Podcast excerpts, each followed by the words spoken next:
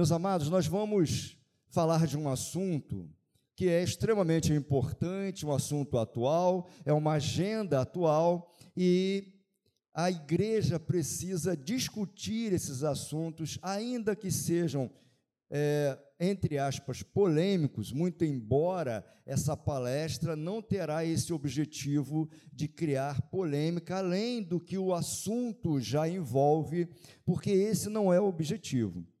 O objetivo é falar sobre ideologia de gênero é, de uma forma muito mais ampla, não de uma forma preconceituosa, nada disso. Nós vamos discutir história, nós vamos falar sobre termos, nós vamos falar sobre é, a questão da filosofia que envolve todo esse processo, quando começou, por que começou, quais são os objetivos, o processo de desconstrução, até que no final nós vamos trabalhar a perspectiva bíblica desse assunto tão importante. Esse assunto ele está presente no cotidiano de todos nós.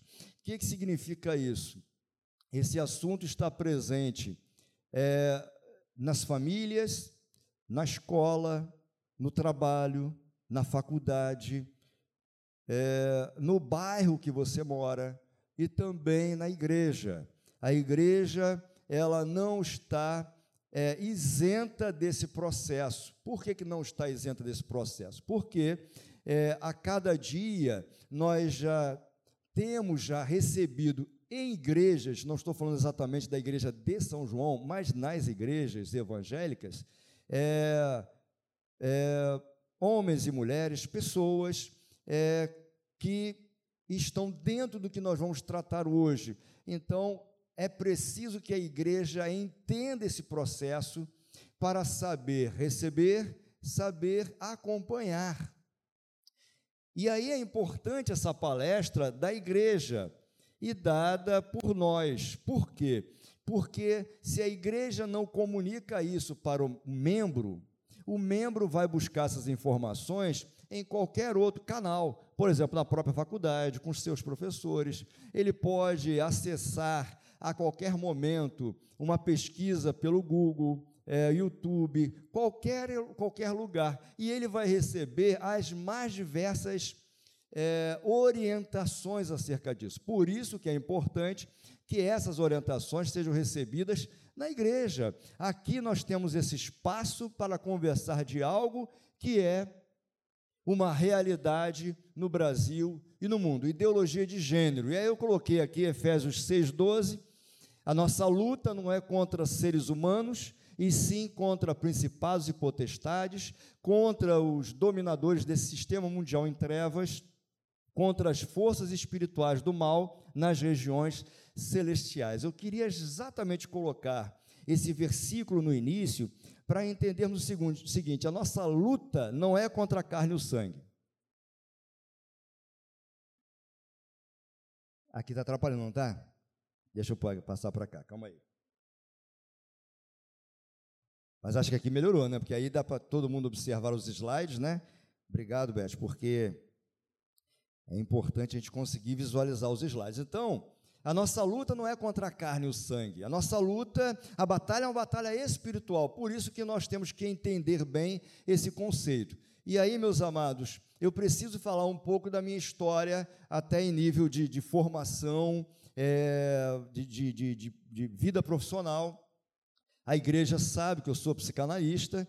Eu, eu me formei em 2001, então são 21 anos de formação na área de psicanálise. Sempre estive envolvido com formação psicanalítica, com atendimento clínico, nessas áreas durante 21 anos. Eu também, é, além de, ter, de ser formado em psicanálise, eu tenho uma pós-graduação em Ciências Sociais e Religião, que na verdade é, sempre foi o alvo da minha pesquisa, que é, é entrelaçar saúde mental e religião, e aí eu fiz essa pós, e também uma pós de neuropsicanálise. Então, o que nós vamos tratar essa tarde, nós vamos falar muito de questões que envolvem até a minha área profissional, e eu quero trabalhar isso de forma bem tranquila para que você consiga entender. Pode passar o primeiro slide aí, ó.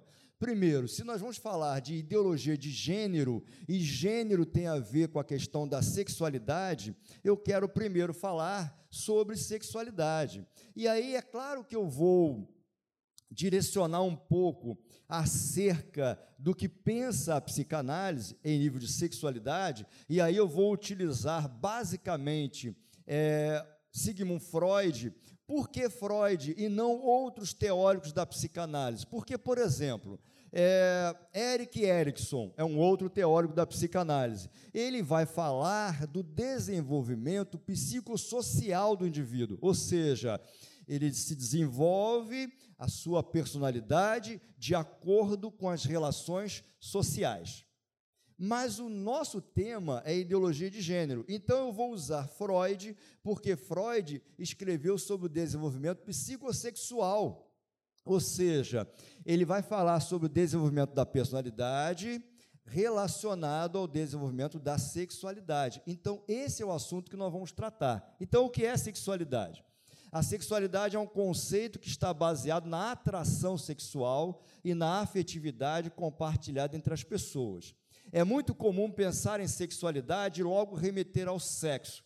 Todavia, ela não pode estar relacionada com outras maneiras pela busca do prazer e também com os sentimentos compartilhados. Note que o termo sexo refere-se aos órgãos genitais e ao ato sexual. Então, Sexo é uma coisa, mas sexualidade é outra. Esse é o primeiro conceito que você tem que entender. Por exemplo, quando nós falamos de sexualidade, nós vamos entender que o indivíduo, ao nascer, ele começa a desenvolver sexualidade, porque a sexualidade está em nós. Vai se desenvolver. Não é um pensamento erotizado, não é um pensamento de relação sexual. Não, isso aí vai se isso será amadurecido com relação aos anos da vida dessa pessoa, mas ela nasce já com sexualidade. Aliás, a sexualidade aqui totalmente desprovida de preconceitos, tá? Como uma criança que vai crescer e desenvolver a sua sexualidade. Pode passar. E aí Freud vem e diz o seguinte: a sexualidade é uma dimensão humana essencial. Todo mundo tem e deve ser entendida na totalidade dos seus sentidos como tema e área de conhecimento o primeiro teórico a falar sobre sexualidade infantil foi Freud. Nos dias atuais, a sexualidade se configura como uma área de estudos e pesquisas. De acordo com Freud, a sexualidade nos acompanha desde o nascimento até a morte. Então, quando Freud vai falar sobre isso, há mais de 100, 100 anos atrás, naquele tempo era muito complicado falar de sexualidade para uma cultura que via a sexualidade como ato sexual, como erotização. E não era isso que ele estava falando. Então, no tempo de Freud, era difícil falar de sexualidade. Tanto é que ele tinha diversas ele tinha muita dificuldade até mesmo de falar com a área médica, porque também os seus colegas médicos não aceitavam o seu pensamento acerca da sexualidade. Pode passar. E aí Freud vai desenvolver a teoria da sexualidade infantil durante tratamentos clínicos em consultórios nos quais observava transtornos psicológicos apresentado por seus pacientes já adultos. Porque o que, que acontece? Freud ele atendia basicamente pessoas adultas, mas ele começa a perceber que a história da neurose apresentada tinha relação com a infância ou com a adolescência, e muito se dava a partir do desenvolvimento da sexualidade. Então ele cria uma teoria para falar sobre as fases do desenvolvimento psicossexual da criança. E nesse processo de desenvolvimento, os traumas que ela vai sofrer nesse período vão repercutir em algum momento da vida, às vezes somente na vida adulta. E aí ele começa a pesquisar sobre isso. Pode passar.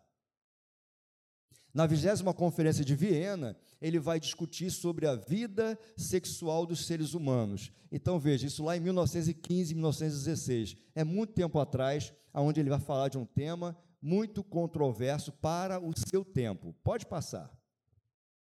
Agora, ideologia de gênero, ela traz essa expressão, essa, esse, esse título, ideologia de gênero, traz vários termos que você tem escutado, você tem lido, você tem visto em várias, vários lugares, locais, e nós vamos explicar alguns termos aqui e algumas definições. Por exemplo, não é ideologia de gênero, mas identidade de gênero. Isso aqui, por exemplo, nós estudamos na psicanálise, tá? Isso aqui faz parte é, de, da disciplina de sexualidade humana que nós estudamos e muitas pessoas que fazem cursos superiores na área de saúde vão passar por, essa por esse módulo também. Então, identidade de gênero diz respeito a como a pessoa se sente e se percebe em relação ao seu próprio gênero. É um sentimento e um sentido profundo sobre si mesmo.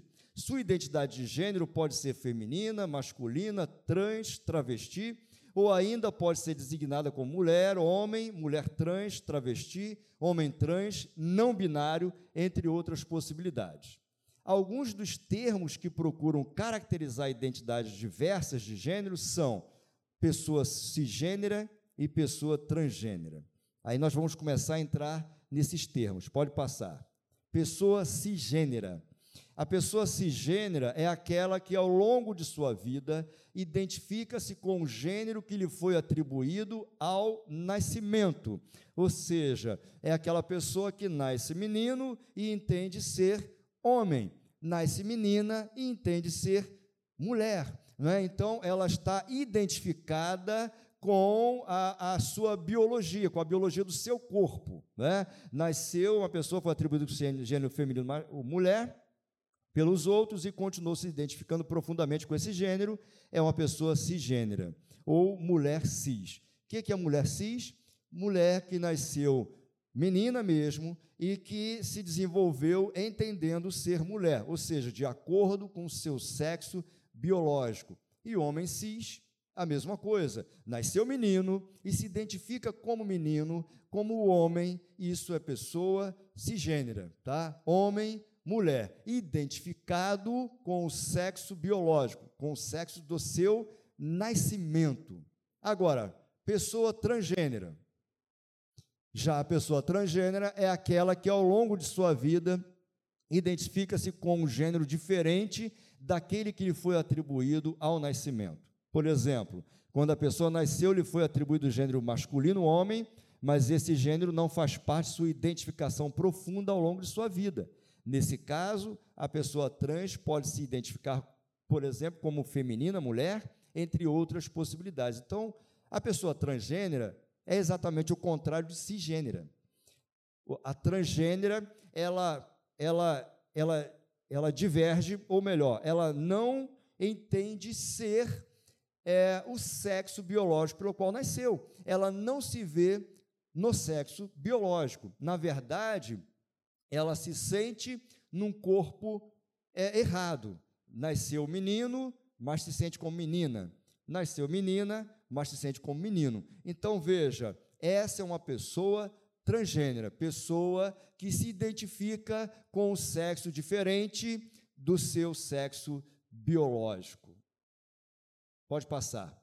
Já a orientação sexual se refere ao desejo afetivo sexual, romântico ou não romântico, que uma pessoa tem por outra. Essa orientação pode ser homossexual, heterossexual, pansexual, bissexual ou ainda assexual, né?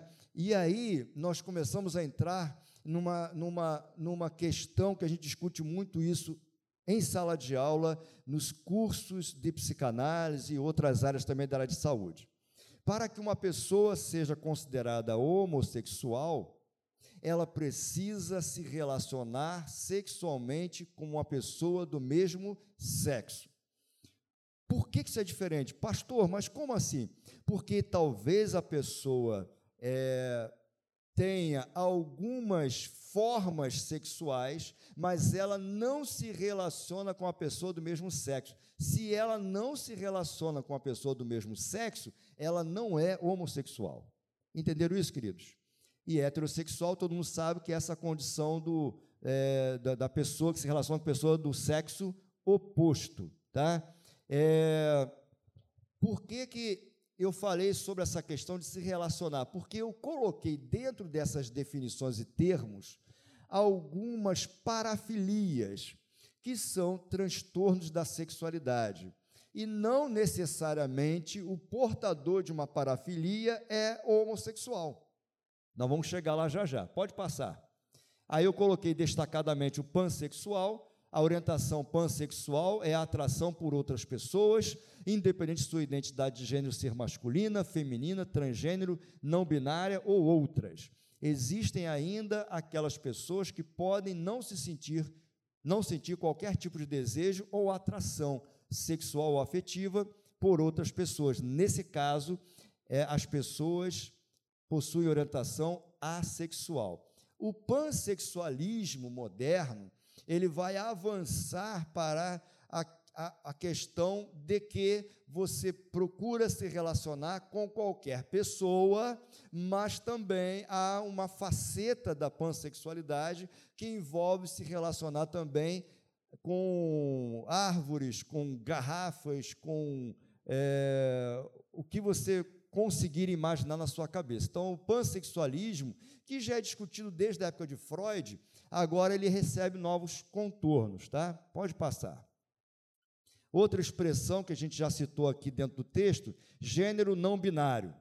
Você provavelmente já se deparou com a expressão gênero não binário na internet. O termo, apesar de não ser novo, ganhou maior destaque recentemente em, fun em função das declarações de celebridades que não se identificam simplesmente como homens ou mulheres. Esse é o caso da atriz brasileira Bárbara Paz, que em uma entrevista para o podcast ao, ao masculina, se descreveu como uma pessoa inquieta. Nas suas palavras, ela diz que é uma mulher, um homem não binária. Descobri que sou não binária há pouco tempo, disse no episódio que foi ao ar no dia 1 de maio. Pode passar. Uma outra celebridade também, Demi Lovato, uma cantora americana, também compartilhou seu processo de autoconhecimento nas redes sociais. Ela disse assim: Eu passei por um trabalho de cura e reflexão, e com isso tive a revelação de que me identifico como pessoa não binária. Falou em vídeo publicado no Twitter. Acredito que isso representa melhor a fluidez que sinto na minha expressão de gênero. Complementou. Pode passar. Os não binários podem se reconhecer nos gêneros feminino e masculino ao mesmo tempo, mas também não se identificar com nenhum desses dois rótulos, ou então se sentir às vezes como homens e outras vezes como mulheres. Então, nós começamos a entrar é, em processos complicados. Isso é complicado até para a clínica psicanalítica, porque quando a gente observa o cenário atual dos, do, da, da, da, questão da sexualidade, é, nós encontramos muitos desafios na clínica psicanalítica, porque muitas vezes nós precisamos recorrer a algumas pesquisas, alguns artigos para entender todas essas nomenclaturas e saber como atuar para ajudar essas pessoas, tá? E aí ajudar essas pessoas no sentido de que, por exemplo, como profissional, eu não posso atender uma pessoa que apresenta uma dessas identidades e ela pode estar sofrendo de qualquer outro problema, e ela veio me procurar para o outro problema, e eu, como profissional, vou trabalhar o outro problema, não a questão da sexualidade. Mas ela pode me procurar por conta da questão da sexualidade. Por quê? Porque pode e gera, em algum momento, conflito intrapsíquico, e a pessoa precisa de ajuda. Agora, o grande problema é que se você recebe alguém que quer se tornar um homossexual, a, a, a orientação da, das instituições de saúde, da OMS, é, do Conselho de Psicologia, muito embora eu não seja psicólogo, eu sou psicanalista, há um, há, um, há, um, há um estímulo de que você pode ajudar essa pessoa a se identificar como homossexual. Mas se é um homossexual que quer sair desse processo, você não pode trabalhar essa pessoa, e aí você sofre o risco de ser processado. Então há um processo muito complicado por trás de tudo isso, tá? Muito embora a psicanálise, nós estamos um pouquinho fora disso aí, porque a psicanálise ela, ela, ela trabalha com sexualidade é, de uma forma muito mais ampla. Nós trabalhamos com transtornos da sexualidade. E essas formas, nós entendemos que é um transtorno, porque é, é um processo desviante. Então, você consegue tratar de acordo com o processo de análise. Então, outra coisa, linguagem neutra. Até aparece ali no nosso videozinho de, de divulgação. Visando a inclusão, a linguagem neutra ganha força. Enquanto alguns indivíduos não binários optam por um pronome de tratamento específico, ele ou ela, outros preferem os neutros, como, aí eu não sei nem como é que se fala, ile ou elu, que substitui os marcadores de gênero a e o por u, né, ou é. No caso de outras palavras, a e o podem ser trocados por e, como em senhore, filhe, amigue e todes. Né? Seja bem-vindo, senhore. Fique à vontade, meu amigo. Né? Isso é muito complicado. E ao utilizar o masculino para falar de forma genérica, como em professores, é possível optar por termos mais amplos, como corpo docente. Então, essa é a linguagem neutra que estão querendo é, adotar. Pode passar. Aí vem as parafilias. As parafilias são transtornos da sexualidade. E aí eu coloquei somente do, três ou quatro, não me lembro agora, só porque tem uma relação com o que nós estamos falando aqui essa tarde. Pode passar o primeiro. É um nomezinho esquisito, né? Andromimetofilia. O que, que é andromimetofilia? É a excitação e obtenção de prazer pela inversão. Nessa parafilia, há a troca de papéis no ato sexual, onde o homem atuará como o gênero oposto, podendo a mulher é, ou penetrar com objetos ou não. Esta determinada variação da sexualidade só se apresenta em relações heterossexuais, ou seja, não é um indivíduo homossexual, nem ele e nem ela, porque no caso das mulheres seria ginemimitofilia. O que seria isso? É, por exemplo, o homem que se sente melhor, é, sente prazer, é, é, como se ele fosse a mulher na relação, mas tendo relação com a sua mulher. Esquisito, né? Alguns, inclusive, utilizam roupas femininas ou algumas peças de roupas femininas, mas para ter relação com a sua mulher. Nesse caso, não é homossexualismo ou homossexualidade, mas andromimetofilia. Aprenderam esse nomezinho? Andromimetofilia? Se falar rápido, quebra a língua. Né? Agora, só para lembrar aquilo, para que alguém seja considerado homossexual, ela precisa se relacionar com pessoas do mesmo sexo. Fora isso, existem outras formas de entendimento e outros nomes, mas não é o homossexual. Travestismo ou fetichismo transvéstico consiste na excitação e obtenção de prazer em vestir-se como o sexo oposto, podendo ser durante as relações sexuais ou quando mesmo assume um caráter de fetichista, utilizando, por exemplo, peças íntimas por baixo da roupa durante o dia a dia, em sua forma ou em sua forma alterótica nas práticas de onami, ona, onanismo, né, que é o alto sexo. Então veja, pessoas que, por exemplo, homens que não se relacionam com outro homem, então não é homossexual, mas que se sente é, atraído por usar peças íntimas femininas, por exemplo, no seu dia a dia. Então o camarada está passando pela rua, é, arrumado normalmente como homem, mas utilizando, por exemplo, uma calcinha, ou um sutiã, ou alguma coisa que seja do sexo oposto. Isso pode ser no dia a dia ou na relação sexual com uma mulher. Pode passar.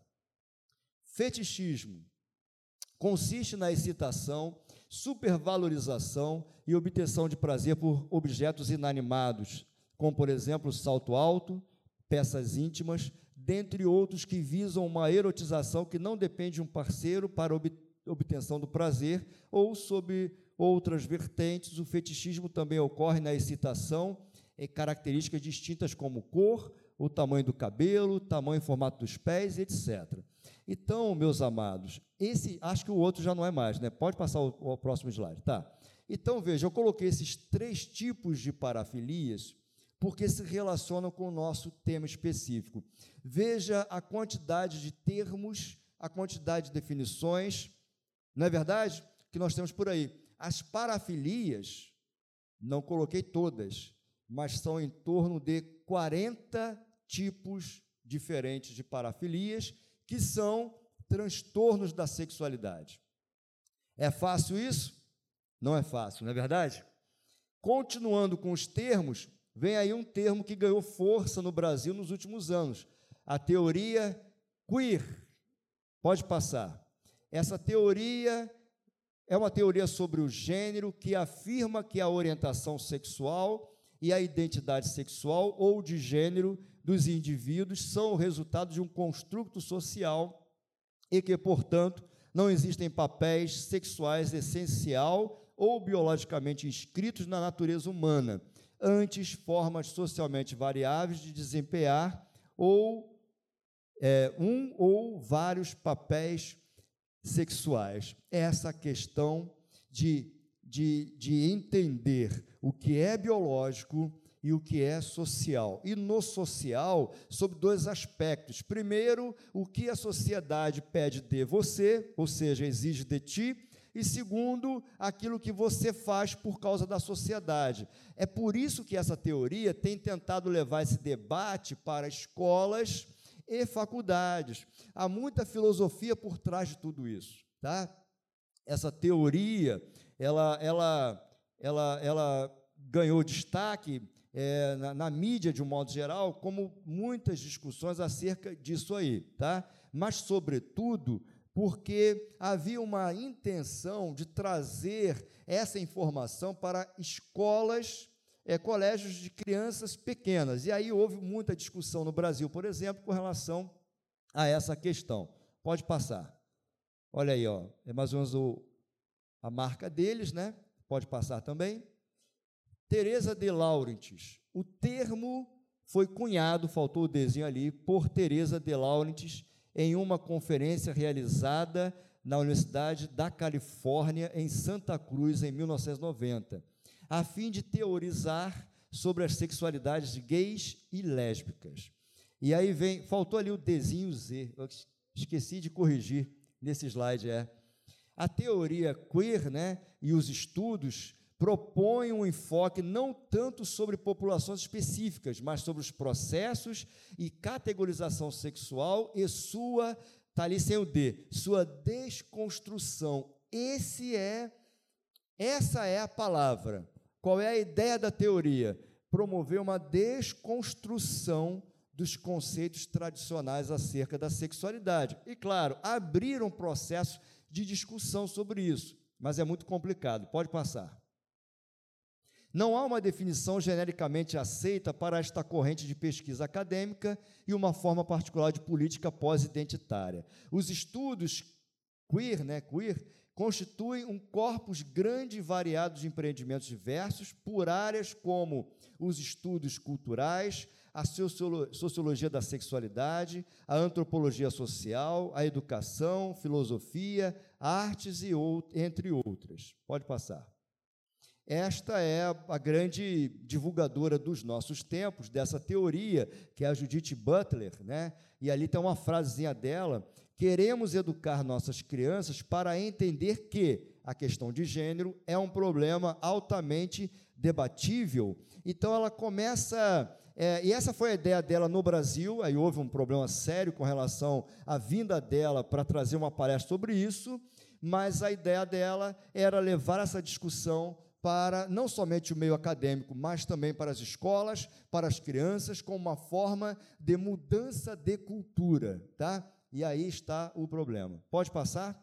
Literatura é, dessa teoria no Brasil. Eu fiz questão de colocar esses nomes aqui, tá? É, sociólogos, o Ricardo Miscolci, da, da Universidade Federal de São Carlos, Berenice Bento, aí é uma, é uma, é uma é uma grande defensora, está escrevendo muito sobre esse assunto, Universidade de Brasília. Nádia Pérez Pino, também de São Carlos. Uma antropóloga, Miriam Pilar Grossi, da Federal de Santa Catarina. Pode passar. Psicólogas, Márcia Aran, que também é um dos ícones dessa literatura no Brasil, é da UERJ, aqui do Rio de Janeiro. Ana Uziel, UERJ uma historiadora, Carla Bessa, Universidade Federal de Goiás, e uma educadora, Guacira Lopes Louro, da Federal do Rio Grande do Sul. Por que, que eu quis colocar isso aqui também? Perceberam que são todas instituições federais e estaduais? Esse debate tem sido forte demais nas universidades federais e nas universidades estaduais.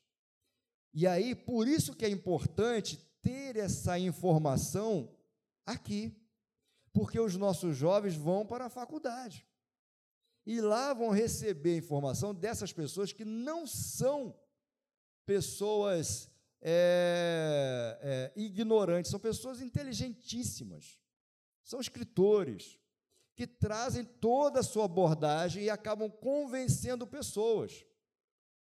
Por isso nós temos que trazer esses assuntos mesmo que polêmicos, para a igreja para que a gente possa conversar. Não estou falando que seja só na federal ou na estadual, mas os ícones que estão trabalhando essa teoria no Brasil estão dentro das universidades federais e as universidades estaduais.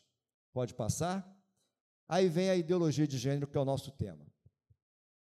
Acredita-se acredita que o termo ideologia de gênero apareceu pela primeira vez em 1998, em uma nota emitida pela Conferência Episcopal do Peru, intitulada Ideologia de Gênero, seus perigos e alcances. O evento nacional que reúne bispos de todo o país é uma tradição da Igreja Católica no mundo inteiro. Então, é, não, não, não dá para se afirmar tá, quando realmente surge esse, essa expressão, ideologia de gênero mas deve estar realmente relacionado a essa origem em 1998, ou seja, é um termo considerado moderno.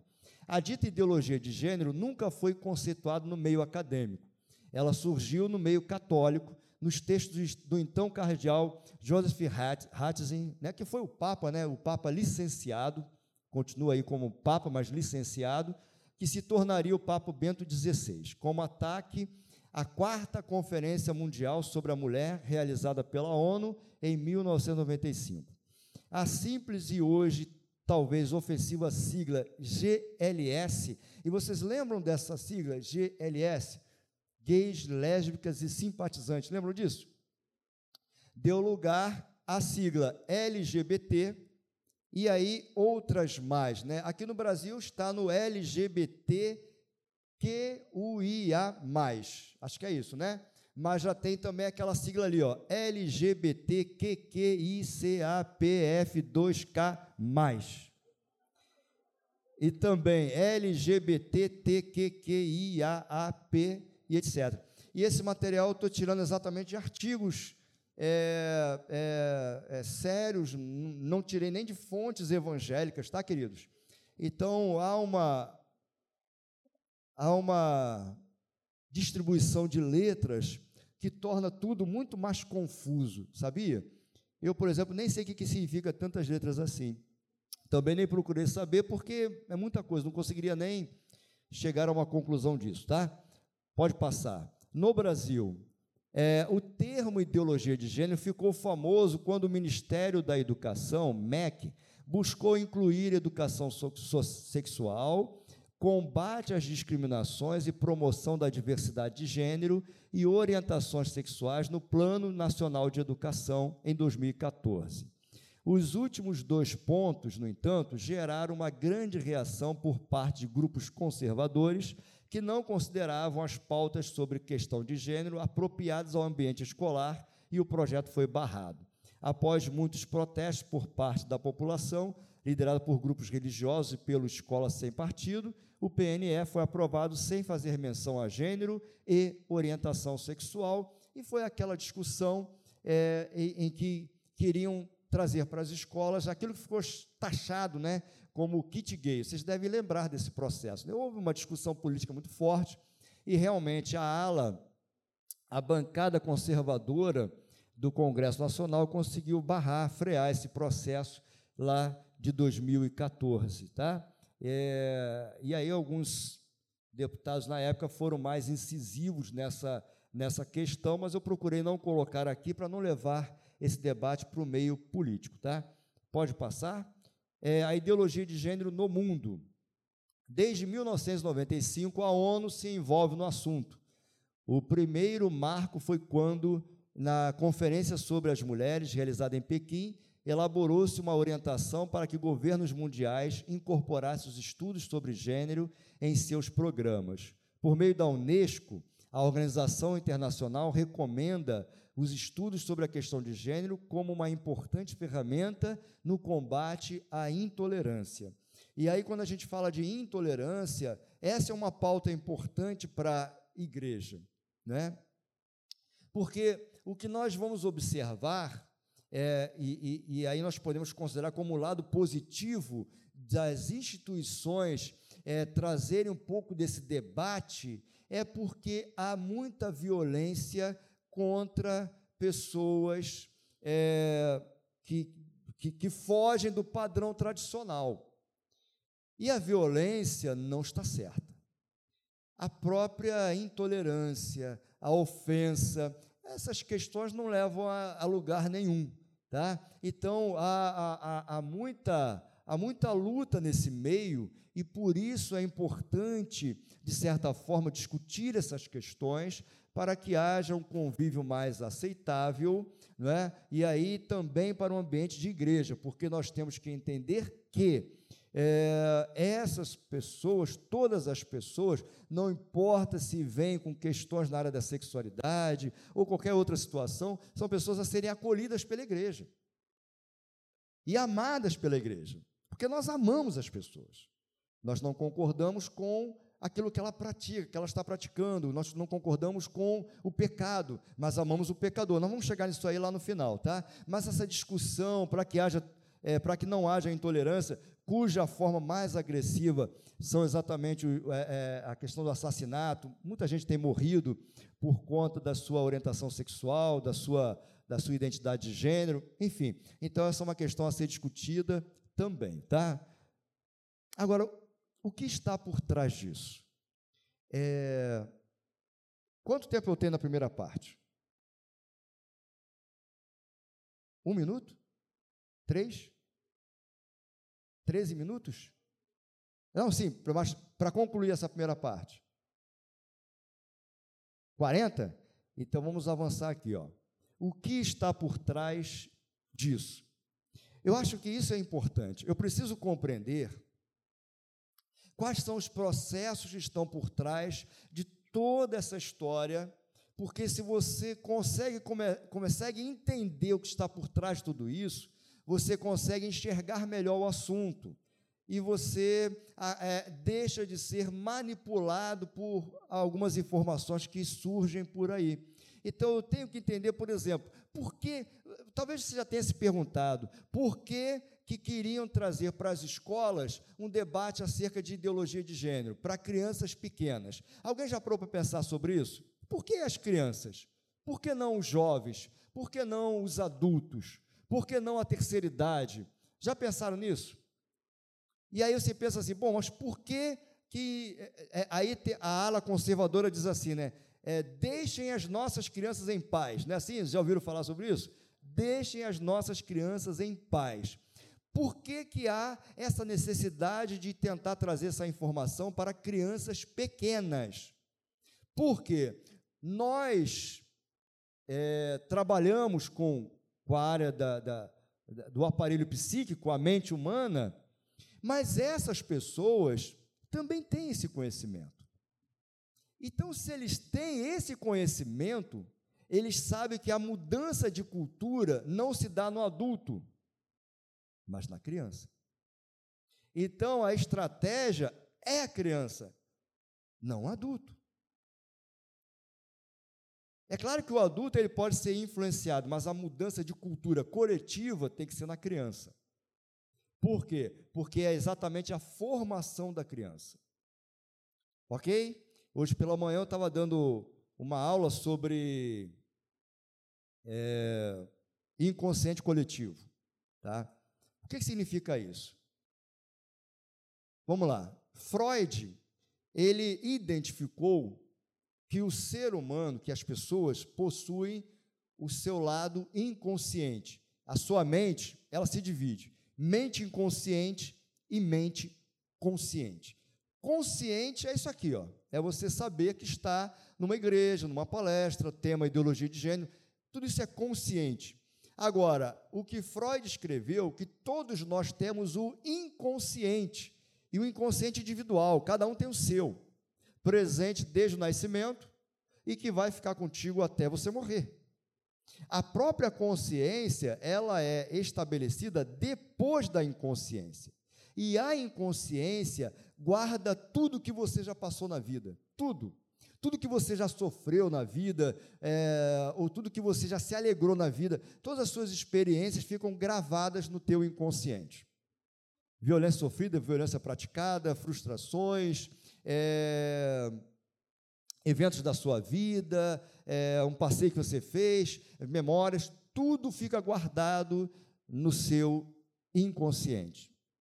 É o que todos nós temos, inconsciente individual ou inconsciente pessoal. Mas tem um outro teórico chamado Jung que falou do inconsciente coletivo. E o inconsciente coletivo, ele é formado por símbolos, por arquétipos, por é, coisas é, da cultura que te alcançam. Por exemplo, é, a família, uma família tem a sua forma de ser. Então, os indivíduos dessa família têm um inconsciente coletivo com as mesmas coisas, os mesmos detalhes, o mesmo jeito. Isso é normal. Aí você vai abrindo a cultura local, a cultura regional, a cultura do seu estado. Você veja no Brasil, cada estado brasileiro é diferente. As pessoas são diferentes. Não é verdade? Então tem uma cultura diferente. A cultura do país interfere no inconsciente coletivo. Por exemplo, a sociedade brasileira, né, o Brasil, ele é, é, é, é maioria cristã católica, segundo o último IBGE, último censo. Aliás, estamos no processo de censo agora, né? Você já recebeu a visita do, do, do IBGE, não? A Beth recebeu recentemente, né, Beth? Ontem. Aí é interessante que na parte lá de religião, né, a Beth falou: nós somos evangélicos. E daí para você achar qual era o termo? Porque eles colocaram vários termos confusos. Impressionante isso. De tal maneira que você não vai saber responder isso. Nível Brasil. Mas o último censo vai dar conta que a maioria ainda é ou se declara católica. Mas isso vem desde o descobrimento do Brasil. Quando chegaram aqui os, as, as, os primeiros navios dos, dos colonizadores, vieram também os, membros da Igreja Católica, um frei, um padre, eles, eles vinham para cá e começavam a catequizar. E aí, de lá para cá, nós temos uma cultura cristã católica. Tanto é que, às vezes, o teu inconsciente trai você, quando você, sendo evangélico, de repente você fala assim: Nossa Senhora, isso aconteceu mesmo? Não é verdade? Porque isso está na cultura do povo brasileiro. Então, isso é inconsciente coletivo. Todos nós temos o mesmo.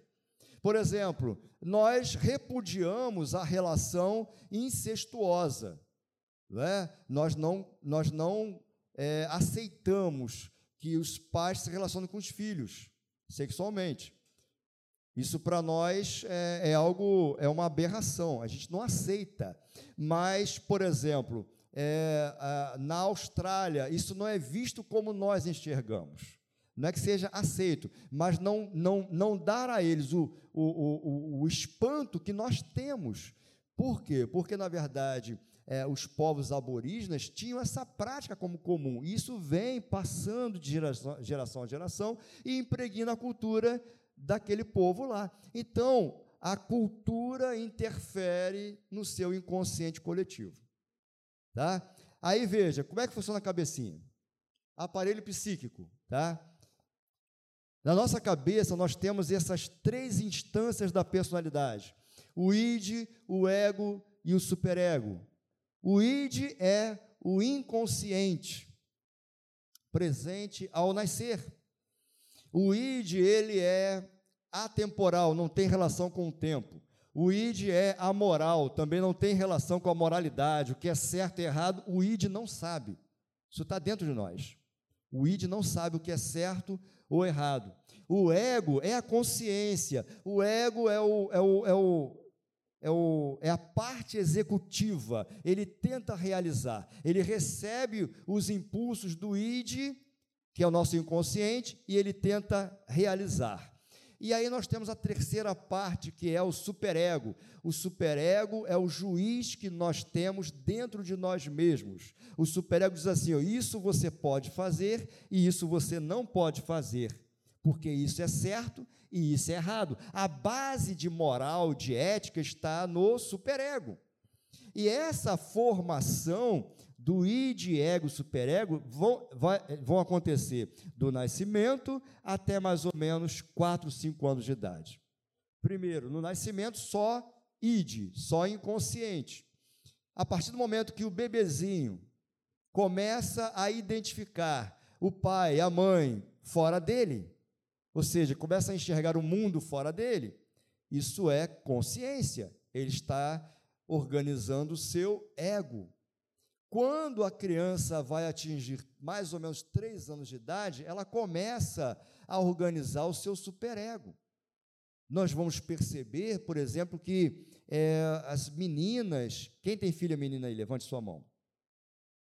Então, antes dessa idade, antes do superego, é comum que as meninas, quando sentam numa cadeira, elas sentam de qualquer maneira mas em algum momento ela começa a ficar com um jeito de mocinha, não é assim que a gente chama? Quando ela começa a fechar a perna, ela já se preocupa com algumas coisas. Isso é o superego. Então o superego, ele é organizado pela educação dos pais, pai, mãe, irmãos mais velhos, pessoas que moram na mesma casa ou que têm grande influência com aquela criança, vai organizar o seu superego as professoras das primeiras, dos primeiros anos da escola, os professores da salinha da EBD de crianças vão organizar o superego dessa criança.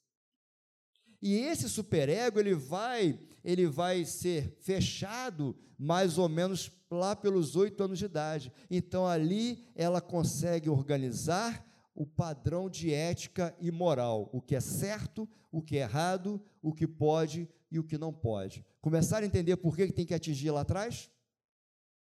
Para bagunçar esse processo. E aí, veja as fases do desenvolvimento psicossexual da criança. Pode passar. Não sei se dá para vocês verem aí, mas nós entendemos o seguinte: quando a criança nasce até um ano e meio, ou seja, de zero até 18 meses, ela está no que nós chamamos de fase oral. Ela está mamando. Então, isso já é importante para a criança, porque ela começa a desenvolver sexualidade e personalidade. Aliás, isso vai interferir na sua vida adulta. Ah, é, se mamou demais, se mamou de menos, todas essas questões estão relacionadas nessa fase oral. Né? É, fase anal de um ano e meio de idade até três anos de idade. É, a criança, ou ela vai ter prazer em defecar, ou vai ter prazer em reter as fezes. Isso interfere também na personalidade dessa criança. Tá? É, aí não é uma, uma, não é uma aula de psicanálise, né? mas se a criança retém nesse, nessa, nessa, nesse processo lá de até três anos de idade, se ela retém e gosta disso, vai ser um adulto colecionador, vai ser um adulto provavelmente ciumento, possessivo. Então, algumas características são desenvolvidas nessa fase da criança. Depois vem a fase fálica, de 3 a 6 anos de idade, fase de latência, de 6 a 11 anos, e a fase genital, que é após a puberdade, adolescência em diante. Então, veja, a criança vai se desenvolvendo. E no meio do caminho, ali na fase fálica, na construção do superego, ela vai entrar no que nós chamamos de complexo de Édipo. Pode passar o slide. Complexo de Édipo. Olha aí, são tantos termos, né? Mas veja, aqui tem até ali uma setinha indicando aquilo que todos nós passamos, tá? A mãe, objeto de desejo do menino. O que é o complexo de Édipo? O menino, nessa faixa de idade, 3, 4, 5 anos de idade, ele vai, o menino vai olhar para a mãe e de alguma forma ele vai se aproximar da mãe e vai rivalizar o pai com o pai. Isso é normal. O inverso disso, a menina vai se aproximar do pai e rivalizar com a mãe. Normal também, tá? Complexo de Édipo. Então, a mãe é o objeto de desejo do menino. O pai é o rival que impede seu acesso ao objeto desejado. Depois, procura se assemelhar ao pai para ter a mãe. Tudo isso na cabecinha, tá, gente? Isso na cabecinha. Internaliza as regras e as normas sociais, o que eu posso e o que eu não posso.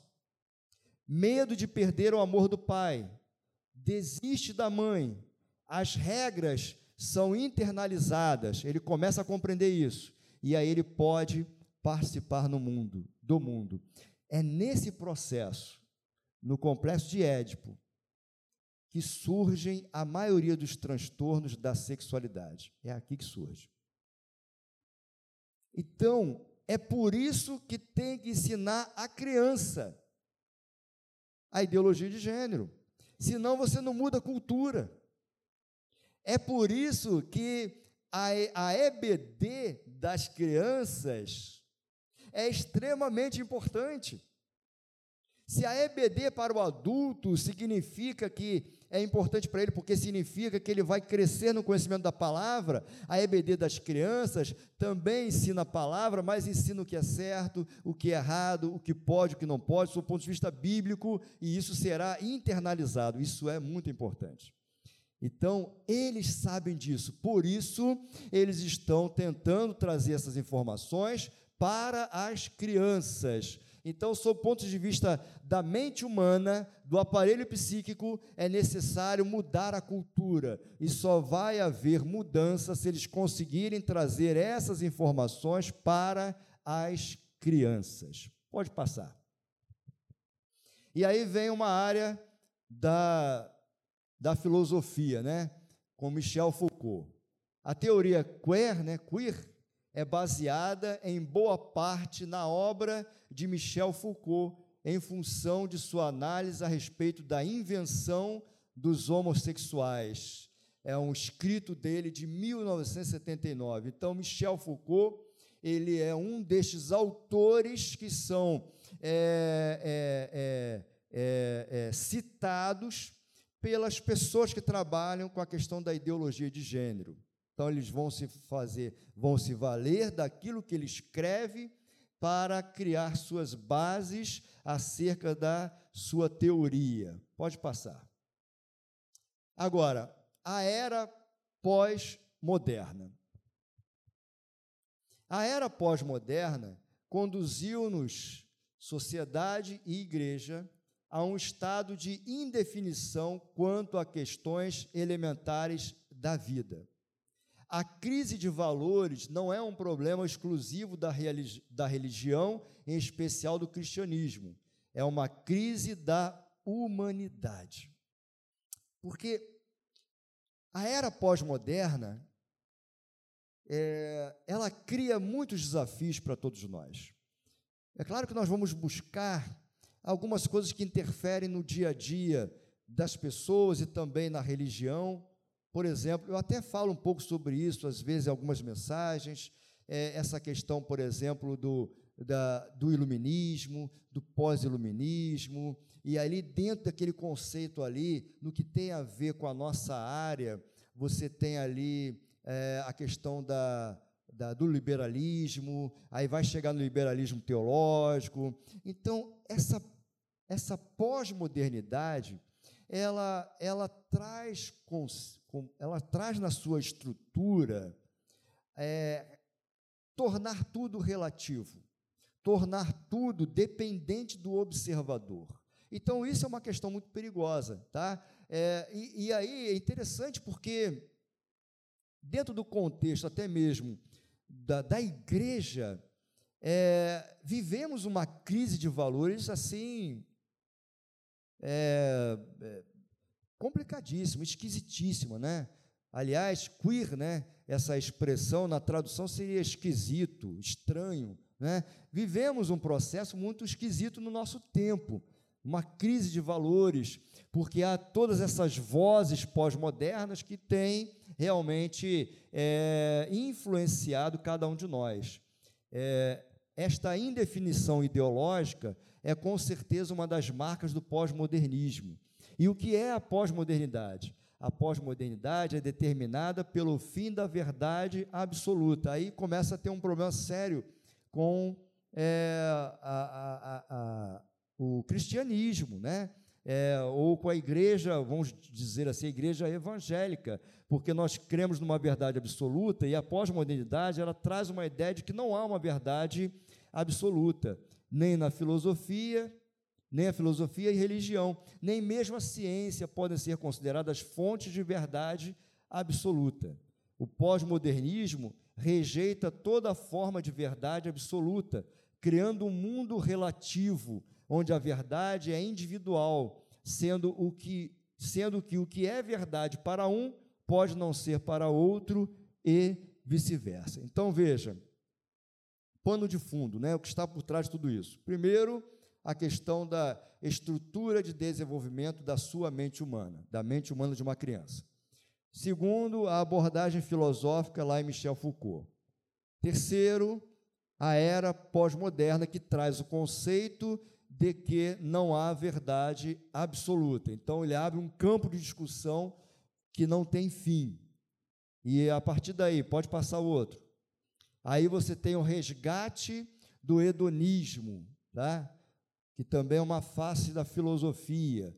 O hedonismo, do grego hedonê, que significa prazer, vontade, é uma teoria ou doutrina filosófico-moral que afirma ser o prazer o supremo bem da vida humana. Ou seja, o que vale? Vale a busca do prazer, não importa as demais coisas.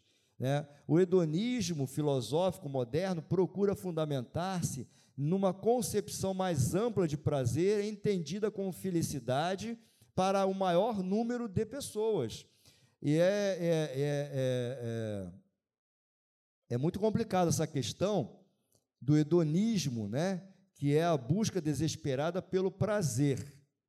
É, e que vem transformando a sociedade numa legião de pessoas buscando aquilo que lhe dá prazer: sexo, dinheiro e etc. Tornando-os vazios, competitivos, pervertidos e sem limites. E aí está né, tá ali pervertido. Essas fontes não são fontes evangélicas, são fontes é, de estudos acadêmicos, artigos, não tem nada ali de evangélico. Então veja que essa questão do hedonismo, que não é de agora, mas voltou, né, impregnando a sociedade mundial, que é essa busca pelo prazer, uma forma desenfreada, como se exatamente o ápice humano seja exatamente encontrar aquilo que te dá prazer, não importa as demais coisas, tá?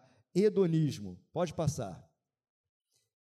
Agora eu acho que é a hora do intervalo, que agora nós vamos entrar em ocultismo, que também está por trás de tudo isso. Vamos abrir então um intervalo para a gente continuar falando sobre essa questão. Amém? Aleluia. Vamos recomeçar, meus irmãos. Pessoal que está aí fora, vamos entrando, tomando lugar. Para entender esse processo, nós estamos naquela parte falando sobre o que há por trás de tudo isso. Né? Então, o que há por trás de tudo isso? Primeiro, esta questão de tentar, de tentar mudar a cultura de um povo, e isso começa na infância por conta do desenvolvimento do aparelho psíquico, como nós falamos.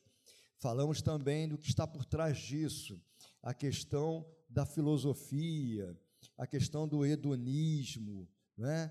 e vamos entrar agora no ocultismo. É, o que, que acontece? Aí nós vamos falar de Aleister Crowley, tá? Esse camarada foi um dos maiores ocultistas da história. Ele morreu em 1947. Antes de morrer, ele, ele consegue impregnar a cultura é, com as suas ideias. E as ideias dele eram ideias fortes, fortes demais. Mas essa história, ela começa pelo seguinte: Está escrito ali, ó, ele é responsável pela fundação de uma doutrina ou filosofia chamado telema. Telema. Ele é conhecido hoje em dia por seus escritos sobre magia, especialmente o livro da lei, o texto sagrado e central da telema. Então, telema é um sistema, é uma filosofia. Dentro desse processo há um livro. Esse livro, curiosamente, é chamado de livro da lei nós vamos entender o que, o que quer dizer isso, o que está escrito nesse livro, para que você consiga entender como essa questão do ocultismo, como essa questão impregnou, de certa forma, a cultura global, ocidental, isso nos atinge até hoje, tá? É, global não, ocidental nos atinge até hoje. Então veja, olha só uma frase que é a base dos seus escritos. Faz o que tu queres. Então eu vou ler aqui rapidinho. Crowley era mago, hedonista, né, lembrando aí do hedonismo, e crítico social. Em muito de suas façanhas, que ele iria contra os valores morais e religiosos do seu tempo, defendendo a liberdade pessoal e espiritual baseada em sua regra de faz o que tu queres. Por causa disso, ele ganhou larga notoriedade em sua vida e foi declarado pela imprensa do seu tempo como o homem mais perverso do mundo.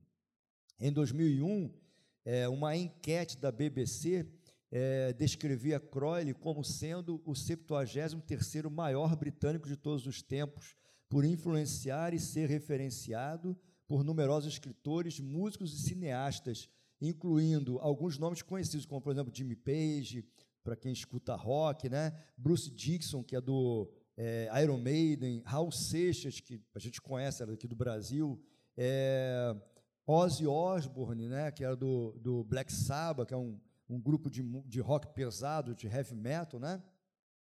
influenciou essas pessoas. Ele também foi citado como influência principal de muitos grupos esotéricos e de individuais na posteridade, incluindo figuras como Kent Grant e Gerald Gardner. Então, é, ele, ele, ele acaba influenciando muitas pessoas e muitas partes da sociedade. Né? Pode passar. Ele nasceu na Inglaterra, aí vai falando ali um pouco da sua história, é, porque, veja, é, só falando rapidamente, né, o pai dele é, era um engenheiro, é, era um rico dono de cervejaria, que permitiu a ele se aposentar antes, de, antes que, que Alistair nascesse através do negócio do seu pai, ele conheceu é, o ilustrador. Aí falando ali da mãe, eles pertenciam a, a uma instituição denominada cristã, tá? que era a Irmandade Reservada.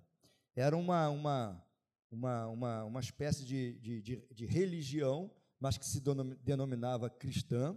Né? Fato é que o pai dele era missionário.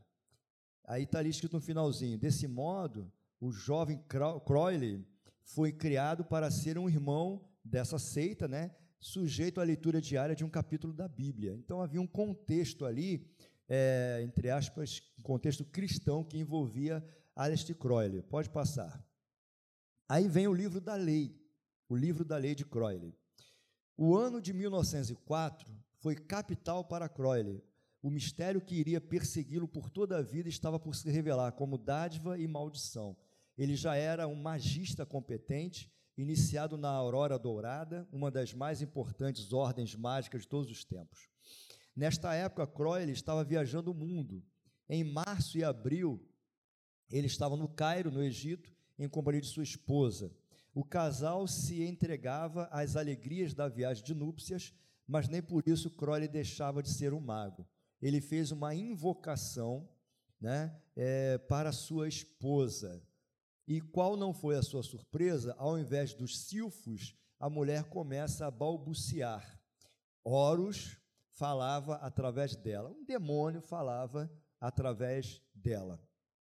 Esse Deus, né, esse demônio, prescreve então uma série de detalhes para um ritual de invocação.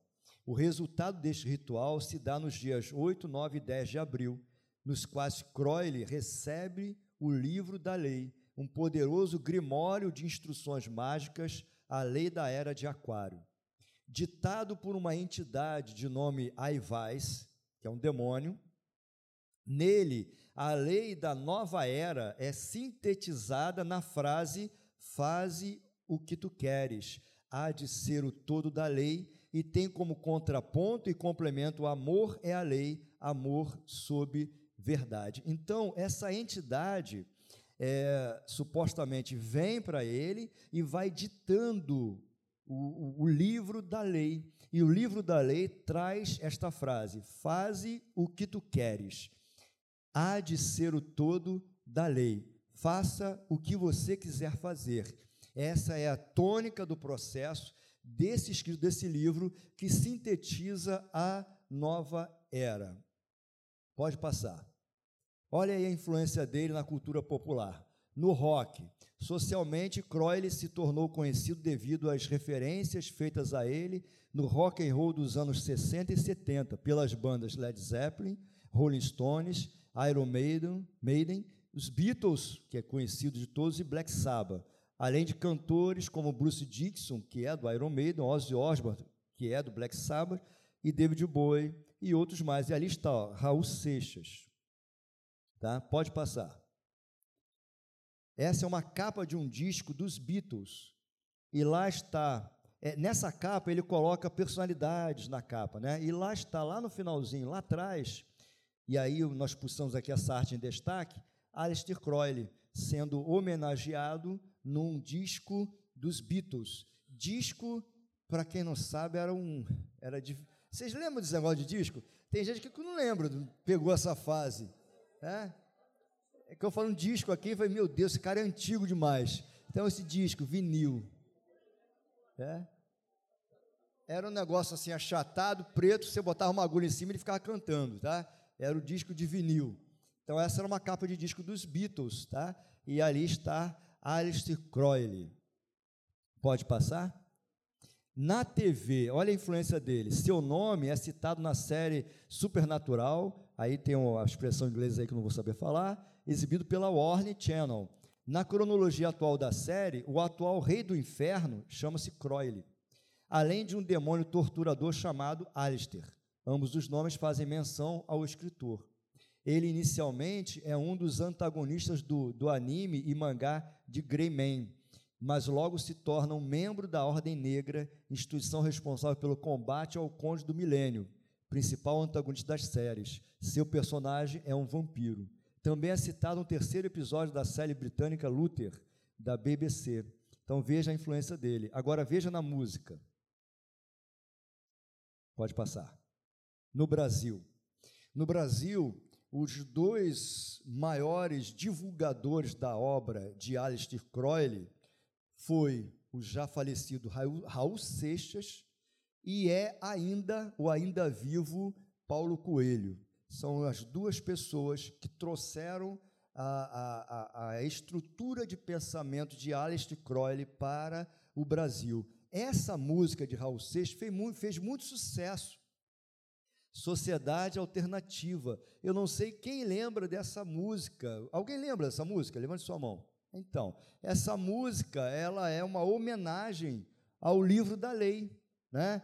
É, essa música assim, ó, viva, viva, viva a sociedade alternativa, e vai trazendo. Aí ali ele fala umas bobeirinhas, né, para dar uma disfarçada, porque o inimigo ele não se apresenta com o rabo balançando, com uma seta na ponta, chifre, nada disso, tá? Então ele bota assim, ó, se eu quero e você quer tomar banho de chapéu, ou esperar Papai Noel, ou discutir Carlos Gardel, então vá. Aí vem ali, ó, faça o que tu queres, pois é tudo da lei, da lei. Então ele vai citar o livro da lei de Aleister Crowley. Isso é repetido várias vezes nessa canção, faze o que tu queres, pois é tudo da lei, da lei. E várias marcas modernas foram impregnadas por essa cultura, e esse termo, essa é a síntese do livro da lei, que é faz o que tu queres, está cada vez mais forte da cultura dos nossos tempos. Isso volta com uma força muito grande, é, muitas décadas depois, aparecendo, por exemplo, em grandes marcas. Olha aí, o Boticário. Você pode ser o que quiser. Canal Sony, ligar, ver, ser quem você quiser. Barbie, Barbie, então, toda a propaganda da Barbie fala isso no final. Você pode ser tudo que você quiser. Então, essas expressões, elas são extraídas do faz o que tu queres, criado lá é, por Aleister Crowley, que supostamente recebeu tudo isso de uma entidade demoníaca, que vai citar para ele, vai virar um livro da lei, que é a base do telema, um sistema filosófico que sintetiza a nova era, e a nossa cultura está impregnada desse ocultista chamado Aleister Crowley até hoje em dia. Ele morreu em 1947, mas está impregnando até hoje em dia. Faz o que tu queres. Agora, veja algumas consequências é, da ideologia de gênero, é, do faz o que tu queres, né? toda essa, toda essa, esse, essas questões que nós falamos agora, por exemplo, olha aí, ó, suicídio. Estima-se que a cada 40 segundos ocorra um suicídio em algum lugar do planeta. Há um contingente de 800 mil pessoas que põem fim à própria vida anualmente. Atualmente, essa cifra supera, ao final de um ano, a soma de todas as mortes causadas por homicídios, guerras e conflitos civis. O suicídio representa 1,4% de todos os óbitos do planeta e é a segunda causa entre jovens de 15 a 29 anos. Entre 2010 e 2016, a taxa global de suicídio diminuiu 9,8% em algumas regiões do mundo, porém, teve aumento na região das Américas, inclusive Brasil. A redução da mortalidade por suicídio está entre as metas priorizadas pela Organização Mundial de Saúde para até 2030. Esse é um problema que nós enfrentamos na psicanálise. Porque o, os índices de suicídios estão crescendo demais, de uma forma muito acelerada. E aí, claro, você tem a influência de alguns transtornos, por exemplo, a depressão. É, o Brasil é o país é, que, em números de deprimidos, está na quinta posição é, global, é o quinto país mais deprimido do planeta. A ansiedade, o Brasil está ganhando, é o primeiro país é, é, na posição de primeiro lugar em todo o planeta. Você vai ver que muitos jovens têm se cortado. É, nós temos uma preocupação com o suicídio. Para nós, existem três fases, tá? A primeira fase a gente chama de ideação suicida, a segunda fase, tentativa de suicídio, e a terceira fase, o suicídio, que é o êxito. Para nós, a preocupação está desde a ideação suicida. Pensou em se matar, já é algo preocupante. E aí tem várias estatísticas, né? É, muitos que pensam se matar tentam se matar. Desses que tentam se matar, a maioria é de mulheres dos que obtêm êxito, a maioria são os homens. E isso é preocupante. Na nossa literatura é, da psicanálise, nós já encontramos casos de crianças a partir de seis anos de idade com a ideia fixa de se matar. Então, é preocupante. É preocupante. É, isso é isso é muito complicado. Os jovens, por exemplo, nos últimos cinco anos, a maioria das pessoas que eu atendo com desejo de se matar são jovens. São jovens, 18 a 25, 26 anos de idade. Então, o suicídio está crescendo muito, mas veja aí, pode passar. A população LGBT agrupa indivíduos que têm atrações sexuais românticas pelo mesmo sexo ou por ambos os sexos, né? bem como indivíduos que não se identificam com o gênero atribuído ao nascimento, que são os transgêneros, transexuais e travestis. Estudos têm demonstrado maior risco de tentativa de suicídio para a população LGBT. em comparação com a população geral. Os jovens LGBT também têm taxas significativas mais elevadas de depressão dos que o não LGBT. Há um conflito, gente. É isso que nós temos que entender. Há um conflito. Estudo realizado nos Estados Unidos identificou que 8% dos homens e 13% das mulheres heterossexuais tinham ideação suicida, ou seja, pensavam em se matar. Enquanto entre homens e mulheres da população LGBT, essa taxa foi de 36% e 42%, respectivamente. Ademais, estima-se que 20% da população LGBT adulta já tentou suicídio ao longo da sua vida. Então, são as consequências de tudo isso que tem sido colocado aí fora. Né? O problema, na verdade, como nós falamos dos transgêneros, que são aqueles que eles entendem que nasceram em corpo errado, é o conflito disso. Porque quando você diz assim, ah, eu nasci em corpo errado, isso é um conflito. Isso precisaria ser é, trabalhado, tratado. Mas o que, que a ideologia de gênero fala? Diz o seguinte: olha, você, você, você pode ser o que você quiser. Nasceu biologicamente assim, mas você pode ser o que você quiser. Então, isso tem. É, o que está acontecendo, na verdade, é que nós estamos criando uma sociedade cada vez mais confusa. E isso se reflete nos consultórios. Né? Olha aí, por exemplo, a questão do suicídio. Suicídio é gravíssimo. Por exemplo, a técnica que a gente trabalha em clínica psicanalítica, eu passo isso para os meus alunos, é que no momento em que há algum tipo de frase que dê a entender que essa pessoa pensa em se matar, para tudo, não estabelece técnica psicanalítica nenhuma e vai tratar essa questão da ideação suicida, porque isso é grave demais. Você pode perder o paciente de uma hora para outra. Então, é uma preocupação muito grande, uma, uma preocupação enorme, tá? Outra coisa, outra consequência, novos arranjos familiares. Aí eu tirei um trecho é, do trabalho sobre homoparentalidade para grupo de discussão do 44º Congresso da IPA. A IPA, é, a sigla está três palavras na língua inglesa, mas traduzindo é Associação Internacional de Psicanálise, tá? E esse 44º Congresso foi no Brasil mesmo, já tem alguns anos, e foi no Hotel Glória, aqui no, no em território brasileiro, não foi no Brasil.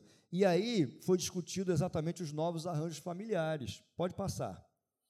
A metamorfose nas constelações familiares de nossos dias nos coloca diante de uma nova geometria um tanto inquietante. Matrimônios mistos, divórcios, separações, famílias reconstituídas, monoparentais ou homoparentais, assim como as reproduções assistidas, a barriga de aluguel, as clonagens, a adoção sob múltiplas formas, etc. Então, existem novos arranjos familiares, isso vem para a clínica. Isso é um desafio para a gente. Por exemplo, eu lembro que uma vez ia ser, é, ia, ia, havia um, um caso clínico, né, de uma pessoa que, inclusive, iria até nos procurar para acompanhar. E a história é de, de, de, um, de, um, de uma, uma, uma brasileira que foi morar no exterior e lá no exterior casou. Mas a história é que essa brasileira, que era da Bahia, na verdade era um menino, era um homem. Na adolescência foi para o exterior, lá se prostituiu, né? e, e começou a, a ter relações com homens. Conheceu lá um rapaz do país que estava, não me lembro agora qual era o país. Eles se apaixonaram e eles casaram. Esse rapaz tinha uma condição financeira muito boa e falou para ela: Olha, faça a cirurgia de mudança de sexo, eu vou pagar. E ela quis fazer a cirurgia para mudança de sexo, porém, antes, ela queria ter um filho, mas que fosse um filho biológico. Então, eles contrataram uma mulher. Essa, esse, esse travesti se relacionou sexualmente com essa mulher e ela engravidou acompanharam a gravidez. Quando a criança nasceu, fizeram vários exames para ver se estava tudo normal, tudo direitinho, e constatando que a criança era saudável, aí ele fez a cirurgia para mudança de sexo. Então o filho é dele que virou ela. E o casal acabou entrando em conflito e eles se separaram. E essa pessoa, né, esse transexual, é, estava com depressão e pensando em se matar. Mas veja como a história é uma história recheada de elementos é, complicados. Né? Uma história complicada. E isso não é diferente. Olha, pode passar. Pode passar também. Pode passar. Passa. Pode passar. Aí, ó. Um outro caso famoso, o homem grávido. Você pode pesquisar essa história no, né, no Google, né? O homem grávido. É esse rapaz aqui, ó, à esquerda, que está grávido mesmo, porque na verdade nasceu mulher. E aí é, ele fez procedimentos para, para fazer a transição, né, tomando, tomando hormônios masculinos, aquela coisa toda. Por isso você vai ver que ele tem toda essa expressão de homem, é, barba, bigode, fez a, a retirada dos seios, né, mas também tinha um desejo da gravidez. E aí a história vai sendo contada e você vai ver ali do lado ali, ó, ele que na verdade nasceu mulher, e a sua esposa e os filhos. Esse caso virou discussão também no meio psicanalítico por conta desses novos arranjos familiares. Pode passar para a gente ler um pouquinho a história dele. Em abril de 2008, quando a foto de Thomas Beat, de 34 anos, com a filha recém-nascida Susan Juliette, Juliette, foi publicada pela revista americana People. A foto que foi manchete em vários jornais do mundo, mostra Thomas, um transexual que ao nascer recebeu o nome de Tracy e que ficou conhecido como o homem grávido. Após uma dupla mastectomia retirada dos seios, ao final dos anos 90, e a administração de hormônios, Thomas tornou-se um homem, mas guardou seus órgãos reprodutores femininos. Pode passar. Mais tarde, é, conseguiu, está errado ali, conseguiu legalmente, nos documentos de identidade, mudar de gênero feminino para masculino a notícia causou furor na pacata cidade de Bend, no estado americano de Oregon, é, onde Thomas reside com a esposa, pois ninguém sabia de seu passado como mulher. O homem grávido percorreu o mundo, virou notícia na, na net, com blogs e filmes no YouTube. Pode passar. Thomas e Nancy estão casados há cinco anos e estavam casados há cinco anos naquela época e queriam ter um filho. Nancy já tinha duas filhas de um casamento anterior é, como Nancy não podia mais engravidar devido a uma esterectomia, retirada do útero, ao que submetera, Thomas decidiu engravidar, o que conseguiu sem problemas após a interrupção do uso de testosterona para que seus níveis de hormônios femininos voltassem ao normal. Ter um filho, disse ele, não é um desejo masculino ou feminino, é um desejo humano. Para Thomas, que sente a sua identidade masculina como muito estável, diz que o fato de ter se engravidado não o define e muito menos o faz sentir-se mulher. O casal optou por inseminação artificial, né? E, e aí eu quero fazer aqui um gancho, né? Porque nós vamos começar agora nessa semana duas é, dois módulos novos no IBM, né? Na segunda-feira liderança e ética cristã e na quarta-feira apologética. Liderança e ética cristã, por exemplo, é, nós vamos falar é, na parte da ética sobre a ética da inseminação artificial, a ética do aborto, a ética do sexo, é, a ética da eutanásia, a ética da pena de morte, sob o ponto de vista bíblico. É muito interessante. Então, ali, ó, voltando para cá, o casal optou pela inseminação artificial. Nancy inseminou Thomas com uma seringa, utilizando o esperma adquirido num banco de esperma. Em casa, os papéis não mudaram com a chegada do bebê. Ele vai ser o pai e eu serei a mãe, diz Nancy, que fez um tratamento para induzir a produção de leite, a fim de amamentar a pequena Susan no peito. Olha só que história, né?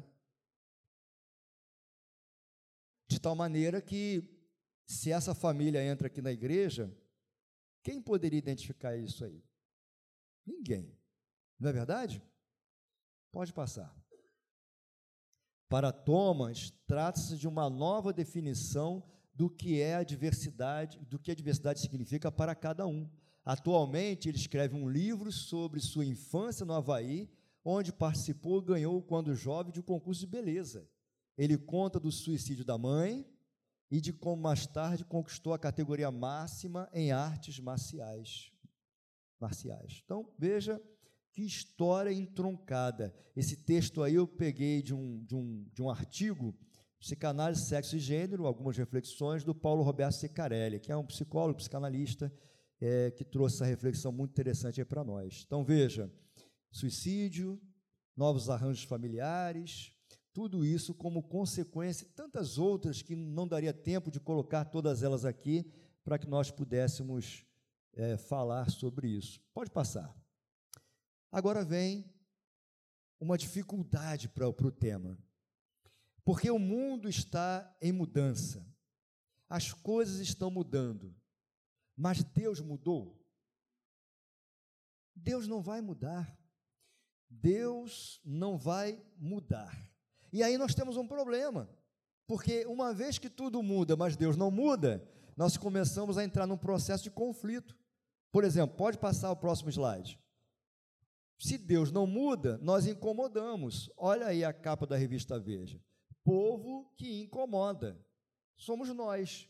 O povo crente incomoda. O povo crente ele, ele se tornou uma dificuldade para a agenda progressista mundial.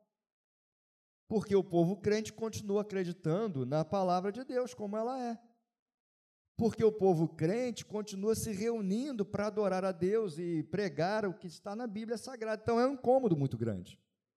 Esse povo é um povo que incomoda. Né? Pode passar aí outro slide aí. Frase atribuída a John, Will, a, a John Williams. Cristãos são doentes e ignorantes. Né? E é assim que muitos realmente estão vendo é, os evangélicos, né? como esse povo ignorante, um povo que, a, que não evoluiu, que continua pensando que a Bíblia está certa, que, que é a palavra de Deus. É assim que eles estão desenhando cada um de nós. Assim mesmo. Pode passar. A nossa ética não muda. A nossa ética não muda. E aí eu coloquei aqui um, um trecho da aula que, que nós vamos dar no IBM, que fala, por exemplo, sobre a teonomia. A palavra teonomia é composta pelas partículas tel e nomia. Tel aponta para o termo grego, que significa literalmente Deus. E a partícula nomia remete ao grego nomos, que literalmente significa lei. Logo, o termo teonomia deve ser entendido como lei de Deus. Ao contrário da autonomia, que supõe que moral, política, filosofia, bioética e outras áreas do conhecimento são estabelecidas a partir do indivíduo a teonomia coloca Deus no centro e propõe glorificá-lo em todo o campo de estudo humano. Então, a ciência, ela tenta, a filosofia, por exemplo, tenta colocar o homem como a medida de todas as coisas. Mas, na verdade, Deus é a medida de todas as coisas. Então, a nossa ética é uma ética é, é baseada em teonomia, é a ética de Deus, é a lei de Deus. A, o nosso código de ética está aqui. O nosso código de ética é a palavra de Deus. Aliás, o Sermão do Monte, ele é estudado, inclusive, no meio acadêmico, como um grande arcabouço teórico de, de regras, de normas e ética. Né? Então, a, a ética, as normas, a moral que nós temos é bíblica. E a nossa ética, portanto, não vai mudar porque a Bíblia não muda. Pode passar. A, teonomia é uma visão ética cristã que afirma que a lei de Deus, revelada nas Escrituras, tanto no Novo quanto no Antigo Testamento, é o único padrão de autoridade, verdade e justiça. A cosmovisão teonômica apresenta a Bíblia como o único padrão aceitável para julgar o que é correto e o que é errado em relação à realidade criada. Por isso, nós incomodamos demais. Porque o que a Bíblia diz para nós que é certo, é certo, e o que é errado, é errado. Aí eles vão nos chamar de bitolados, de pessoas de pouca cultura, mas na verdade nós somos, é, a nossa vida é baseada no que diz a palavra de Deus. Então, é, nós temos uma cosmovisão teonômica, e isso não vai mudar, porque a Bíblia não muda e o nosso Deus não muda, é a palavra dele. Pode passar. Aí vem aquela questão, mas Deus é amor, e Deus é amor. João 3,16, porque Deus amou o mundo de tal maneira, ou seja, Deus ama o mundo, ama todas as pessoas, assim como nós devemos amar todas as pessoas. Todas as pessoas, nós temos, é preciso que a igreja esteja preparada para receber todas as pessoas da igreja. Todas elas, os homossexuais, os transexuais. Na região de Imbarie, é, há alguns anos atrás, estava formando uma turma lá, e aí tinha um aluno que disse assim: Olha, eu estou com uma dificuldade na minha igreja.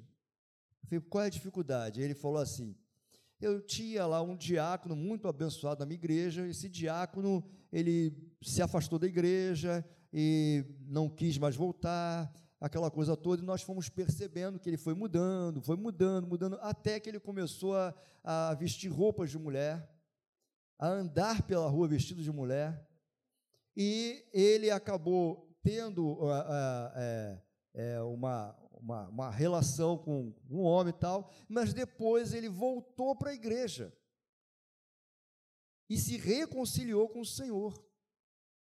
Amém, glória a Deus, meus irmãos.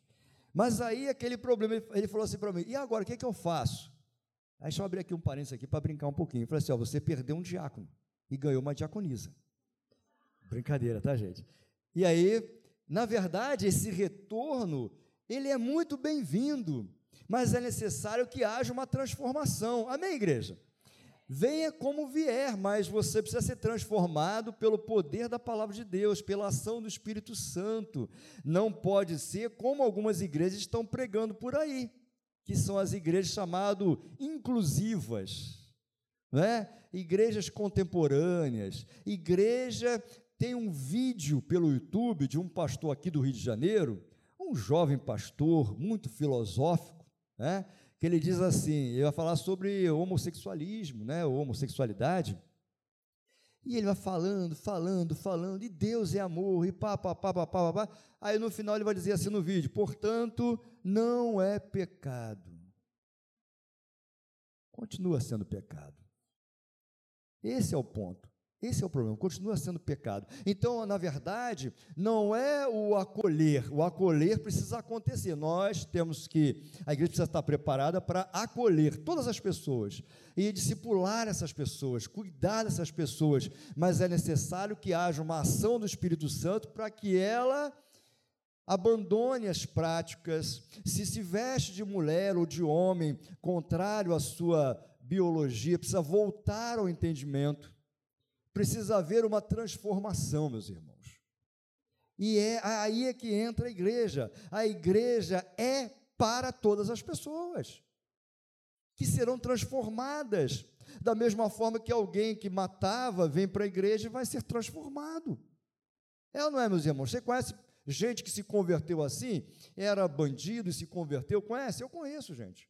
Eu tenho um amigo, amigo não, agora eu não vejo ele há muito tempo, mas é, eu trabalhei com, com, com, com, um camarada que ele era, ele era um, um, grande traficante. Não vou nem falar o nome dele aqui, porque para não ficar gravado, né? mas ele sai até no jornal. Né? E ele se converteu. Se converteu. Imagina a cena. Acho que eu até já falei isso aqui uma vez. Ele, ele entrou numa igreja dentro da própria comunidade onde ele era o chefe. Olha só. E estava tendo culto na hora, né? Aí todo mundo conhecia ele, claro, né? Uma igrejinha pequena lá no, dentro da comunidade. Todo mundo conhecia ele porque ele era famoso, claro. O camarada entra no meio do culto com arma para dar e vender. Fuzil, pistola, granada, tudo que ele tinha, e ele entra na igreja. O que, que aconteceu com o culto? Parou. Imagina. Louvor parou, ninguém ficou, o pessoal já foi para um canto, para o outro, o que esse cara vai fazer? Vai mirar em quem? O pastor também não sabia o que fazer. Aí, aí o pastor não podia correr para não pegar mal, parou, né? Com aquele medo terrível, né? Aí o cara vem andando devagarzinho, devagarzinho, chegando perto do pastor. Eu acho que quando ele chegou perto do pastor, acho que o pastor pensou, agora preciso de um banheiro urgente. Aí ele fez, chegou assim no altar, começou a botar todo o armamento em cima do altar, se ajoelhou e aceitou Jesus Cristo.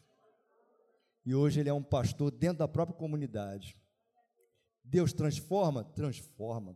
A igreja é para todo mundo.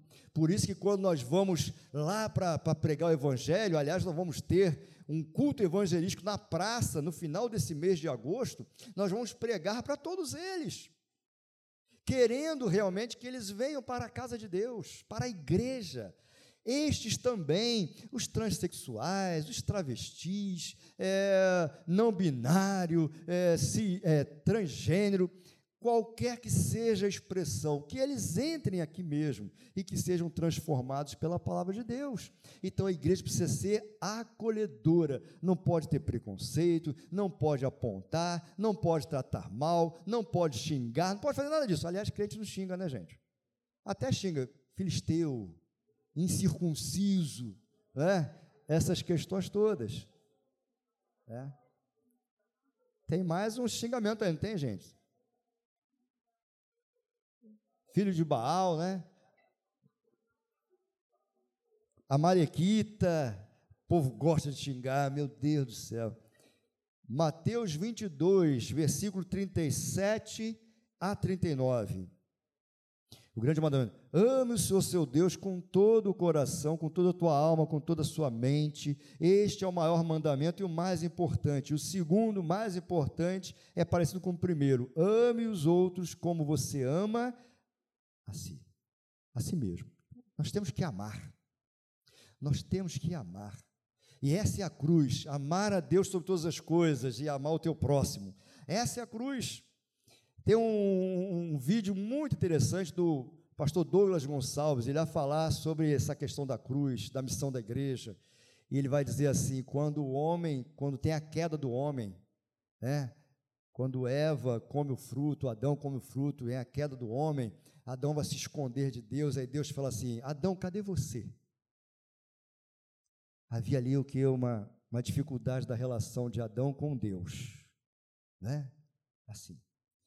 E mais adiante vem o primeiro homicídio, quando Caim mata Abel. E Deus já fala assim com Caim: Caim, cadê o seu irmão? Olha só. O próximo. Olha a cruz. Homem, Deus, uma pessoa com a outra pessoa. Então, na verdade, a igreja, ela foi chamada para amar. Para amar. Amar as pessoas. E nós amamos mesmo, porque a nossa luta não é contra a carne e o sangue. Pode passar o Antigo Testamento, pasmem, não mudou. Gênesis 1, 27 fala da criação, de que Deus criou o homem e criou a mulher. Deus criou o homem e criou a mulher. E a partir daí que, que, que tivessem filhos, enchesse a terra. Gênesis 19 também fala sobre isso. Agora, Levítico 18, 22. Deixa eu ir lá esse texto. E aí talvez você pense assim, mas isso é Antigo Testamento, mas o Antigo Testamento não foi cancelado. As, as, as leis, as, as normas, elas permanecem, somente as sacrificiais vão, vão, vão, vão, vão ser é, destituídas na cruz do Calvário, mas as demais permanecem. Então, Levítico 18, na minha versão aqui na nova tradução, 18, 22, diz assim: Nenhum homem deverá ter relações com outro homem. Deus detesta isso. E isso não mudou.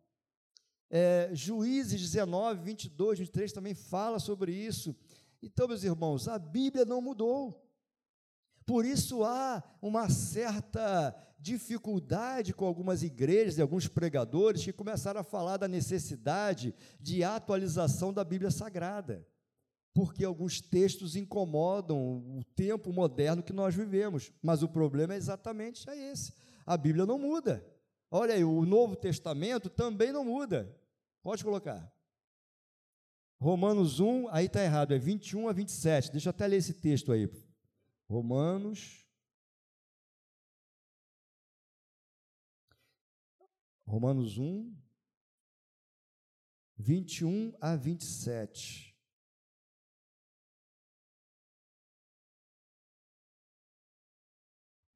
Deixa eu ver se é esse aqui. Sim. 21. Eles sabem que Deus é, mas não lhe dão a glória que ele merece e não lhe são agradecidos.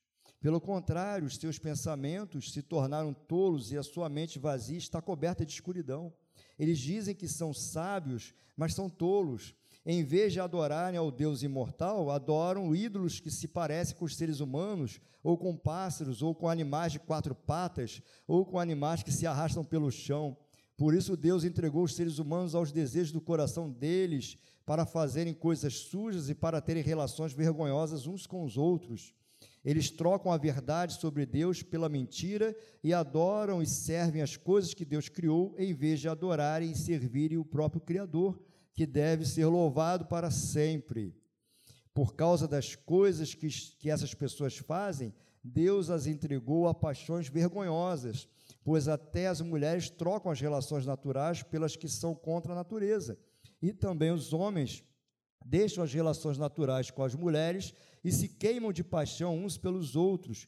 Homens têm relações vergonhosas uns com os outros e por isso recebem em si mesmos o castigo que merecem por causa de seus erros. A Bíblia não muda. 1 Coríntios também é um texto emblemático que vai dizer aí algumas coisas.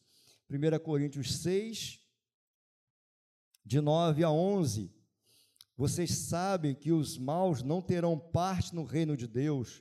Não se engane, pois os imorais, os que adoram ídolos, os adúlteros, adúlteros, os homossexuais, os ladrões, os avarentos, os bêbados, os caluniadores e os assaltantes não terão parte no reino de Deus.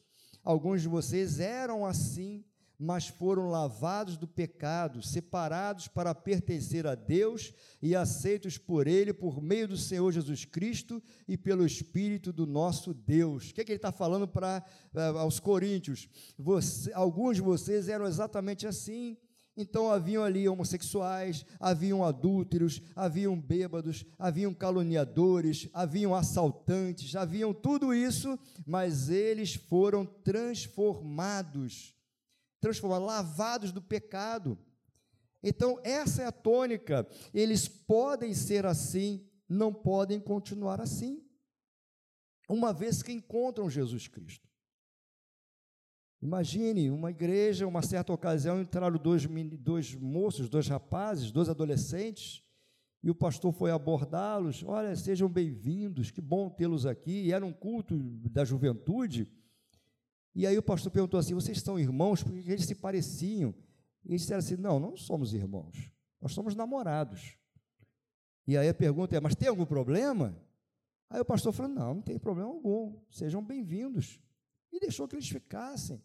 Está certo, gente, tem que acolher mesmo. Tem que acolher, porque senão nós vamos começar a entender que a salvação é para quem você quer que seja salvo. Mas na verdade a salvação é para todos. Uns vão rejeitar, mas a salvação é para todos. Então veja, aqui nesse contexto dos coríntios haviam pessoas de todo tipo que faziam coisas que nós já fizemos, erros que nós cometemos antes da chegada do evangelho em nossas vidas. A partir daí há a transformação. Então a igreja que prega o mesmo evangelho, que não muda, precisa entender que tem que acolher essas pessoas, cuidar dessas pessoas, para que elas sejam transformadas pelo evangelho da salvação e que sejam pessoas que vão morar no céu conosco. O céu é para eles também, desde que haja ah, o arrependimento, desde que haja a confissão e eles alcancem a misericórdia do Senhor. Pode passar, por favor? Aí estão as fontes aí, algumas delas foram citadas nos textos e outras estão aí também. Louvado seja o Senhor. Cinco e meia, até que eu fui bem rápido, hein? É, consegui nessa segunda parte aí acelerar um pouquinho e vamos passar para as perguntas monitoradas aí pelo, pelo, pelo diácono Paulo e pela irmã Raquel, que são os líderes desse trabalho que estão conosco aí.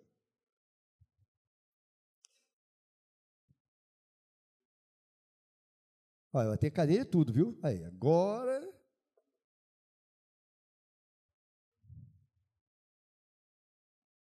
Os professores do IBM que estão presentes, levantem a sua mão aí, ó.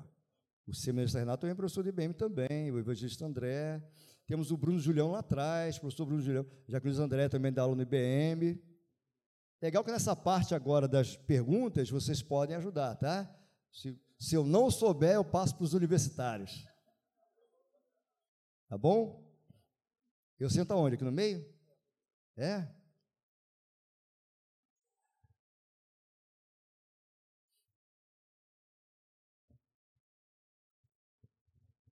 Choveram perguntas, hein? muito bom, muito bom. Sim, vou começar aqui. A gente vai marcar um tempo. Só para só para dar uma informação aqui, a gente não vai conseguir fazer todas as perguntas, tá? São muitas perguntas e dependendo da resposta do pastor Paulo, pode ser que demore cinco minutos, pode ser que a, pergunta requeira dez minutos para a gente debater aqui, discutir só para os irmãos não ficarem chateados, falando, ah, mas eu perguntei, mas infelizmente, senão a gente vai sair daqui meia-noite. É bom, né? Mas a gente tem que descansar porque amanhã é culto de Santa Ceia. Oi? Tem, tem sim. A gente anotou tudo aqui. Só que a gente não vai conseguir falar tudo. Existem tem... algumas, desculpa, Paulo, que estão bem parecidas, Exatamente. né? Aí a gente consegue dar uma. Otimizar. É. Exatamente. Então, gente, respondendo uma pergunta aqui, Desculpa, pastor, vou tomar a frente e vou responder uma pergunta aqui. A pergunta foi, foi a pergunta de muitas pessoas, na verdade. Se esse material vai ser disponibilizado. Vai ser disponibilizado. O pastor autorizou. Tá bom? O primeiro lote é 50. O segundo é 100. Tá bom? Pastor, vou botar o pix do pastor ali em cima depois. Cadê? A gente vai colocar no grupo depois, tá, gente? É, vamos lá. Tem umas, mais ou menos umas três perguntas aqui nessa nesse mesmo estilo. E eu escolhi uma que está mais ou menos mais completa aqui. Vamos lá. Dizem que características homossexuais são, são passadas de forma hereditária ou genética. Como podemos avaliar ou refutar isso? Essa é uma boa pergunta, porque, veja bem, é a questão da, da do homossexual, né? ou dos transtornos. É, não há nenhuma pesquisa que conseguiu até agora comprovar que uma pessoa já nasce é, homossexual, ou até com predisposição, história genética, hereditária, nada disso. Por quê? É, é claro que há uma observação dentro desse ponto, que são chamados é, antigamente chamava-se de hermafrodita. Vocês lembram disso? É, hoje em dia, a gente usa a terminologia intersexo. Né? O que, que significa o intersexo? Uma pessoa que nasce com as duas formas sexuais, né, biologicamente, é, possuindo órgãos masculinos e femininos. Então, em alguns casos, é feita uma avaliação, um acompanhamento com essa criança esperar desenvolver um pouco para ver, inclusive, a predominância, qual é o órgão predominante. E aí, em muitos casos, é feita uma cirurgia de correção, retirando o órgão é, com menor influência naquela pessoa. Então, esses casos são diferentes. Agora, no caso do, da, da, das pessoas homossexuais, e de outros transtornos da sexualidade, todos eles acontecem a partir do nascimento. Ninguém nasce assim. Isso é um erro, é, a ciência não conseguiu comprovar isso em nenhum estudo. Então, ninguém nasce assim. Há, na verdade, uma construção, e essa construção vem a partir do nascimento. E aí, nós vamos entender o seguinte: por exemplo, é, se nós temos os transtornos da sexualidade, também temos os transtornos da personalidade. Exemplo, é, o que se chamava antigamente de psicopatia, né? Na verdade, a gente não usa mais esse termo, psicopatia. A gente usa o termo é, personalidade antissocial. Então, a própria psicopatia, ninguém conseguiu comprovar que a pessoa já nasce psicopata. Não. Isso é uma construção a partir do nascimento, lembrando lá que você nasce tem só inconsciente. O inconsciente não tem essa relação. do que é, do que não é. Não tem. A, a, a, o ego, que é a consciência, vai se construir depois. E aí a personalidade e a sexualidade serão desenvolvidas a partir das, da identificação com o corpo e das informações que ela vai receber ao seu redor. Então, é uma construção. Então, o homossexualismo, por exemplo, ele não é físico, ele é psíquico, é a cabeça. Não é o corpo, porque o corpo, é, entenda, o corpo humano ele tem zonas erógenas, que são zonas que dão prazer e dão prazer mesmo. Então, a relação homossexual não é uma questão de prazer, mas é uma questão de postura mental acerca da sexualidade. Então, ninguém nasce assim. Não há nenhum estudo que diga que conseguiu comprovar que uma pessoa já nasce é, homossexual ou predisposta a ser homossexual. Isso realmente não existe.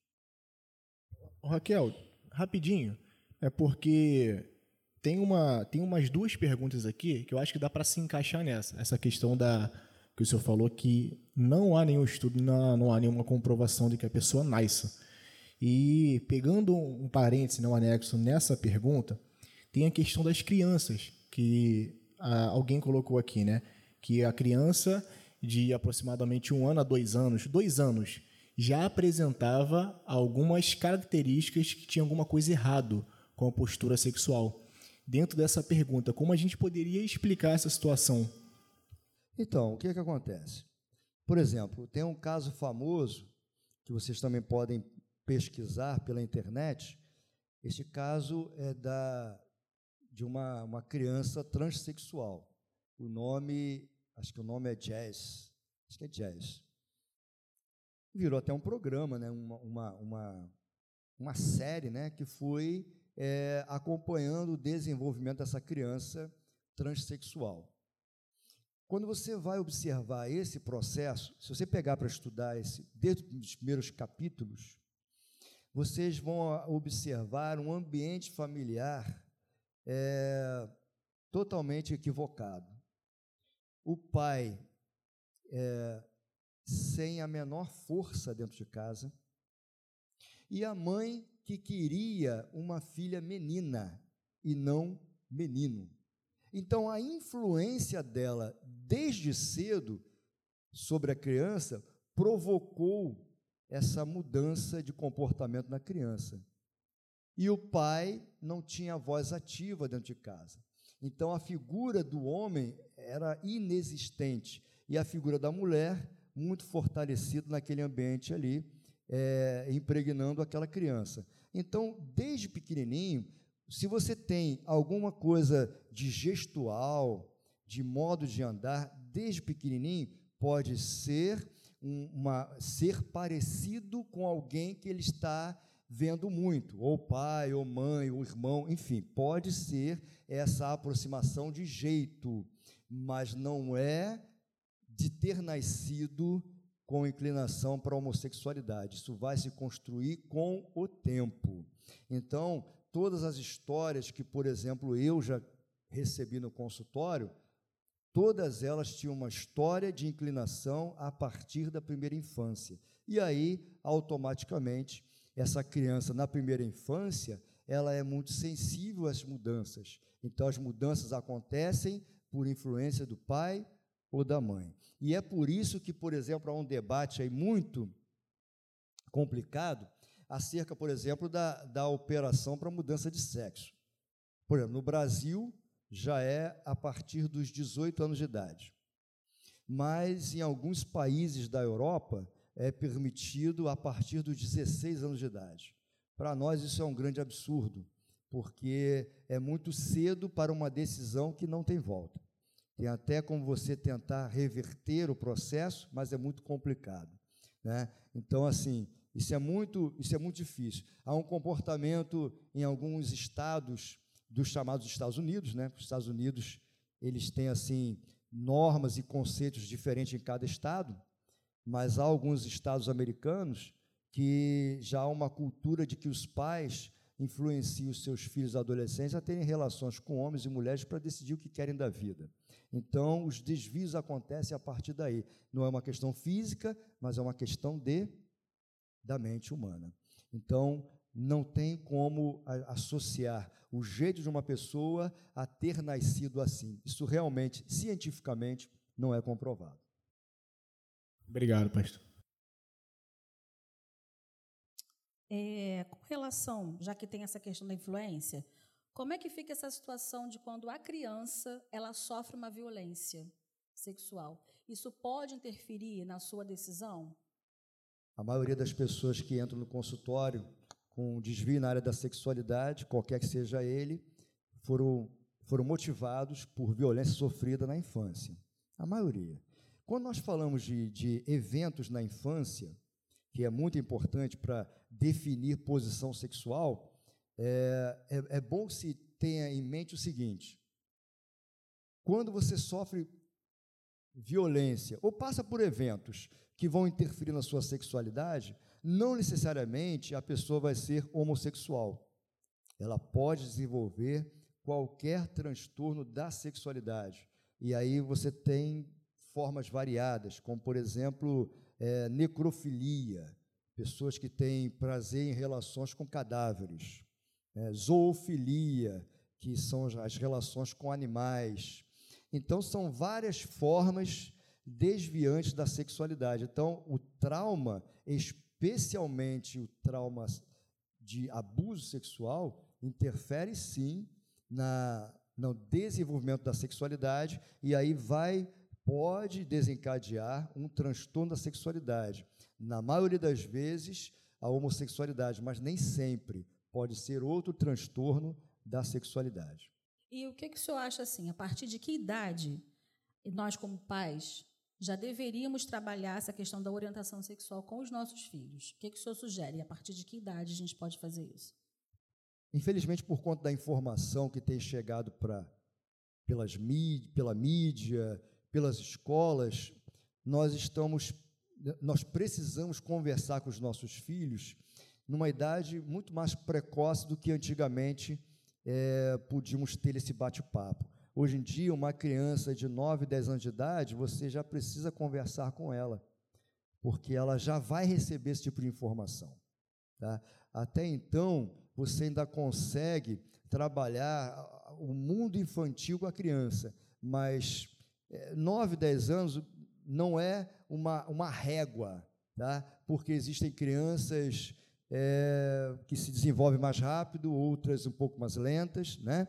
Então, nessa faixa de idade, já é importante que você traga, numa linguagem que ela vai entender, um pouco sobre todas essas questões que envolvem sexualidade. Eu me lembro que já tem uns.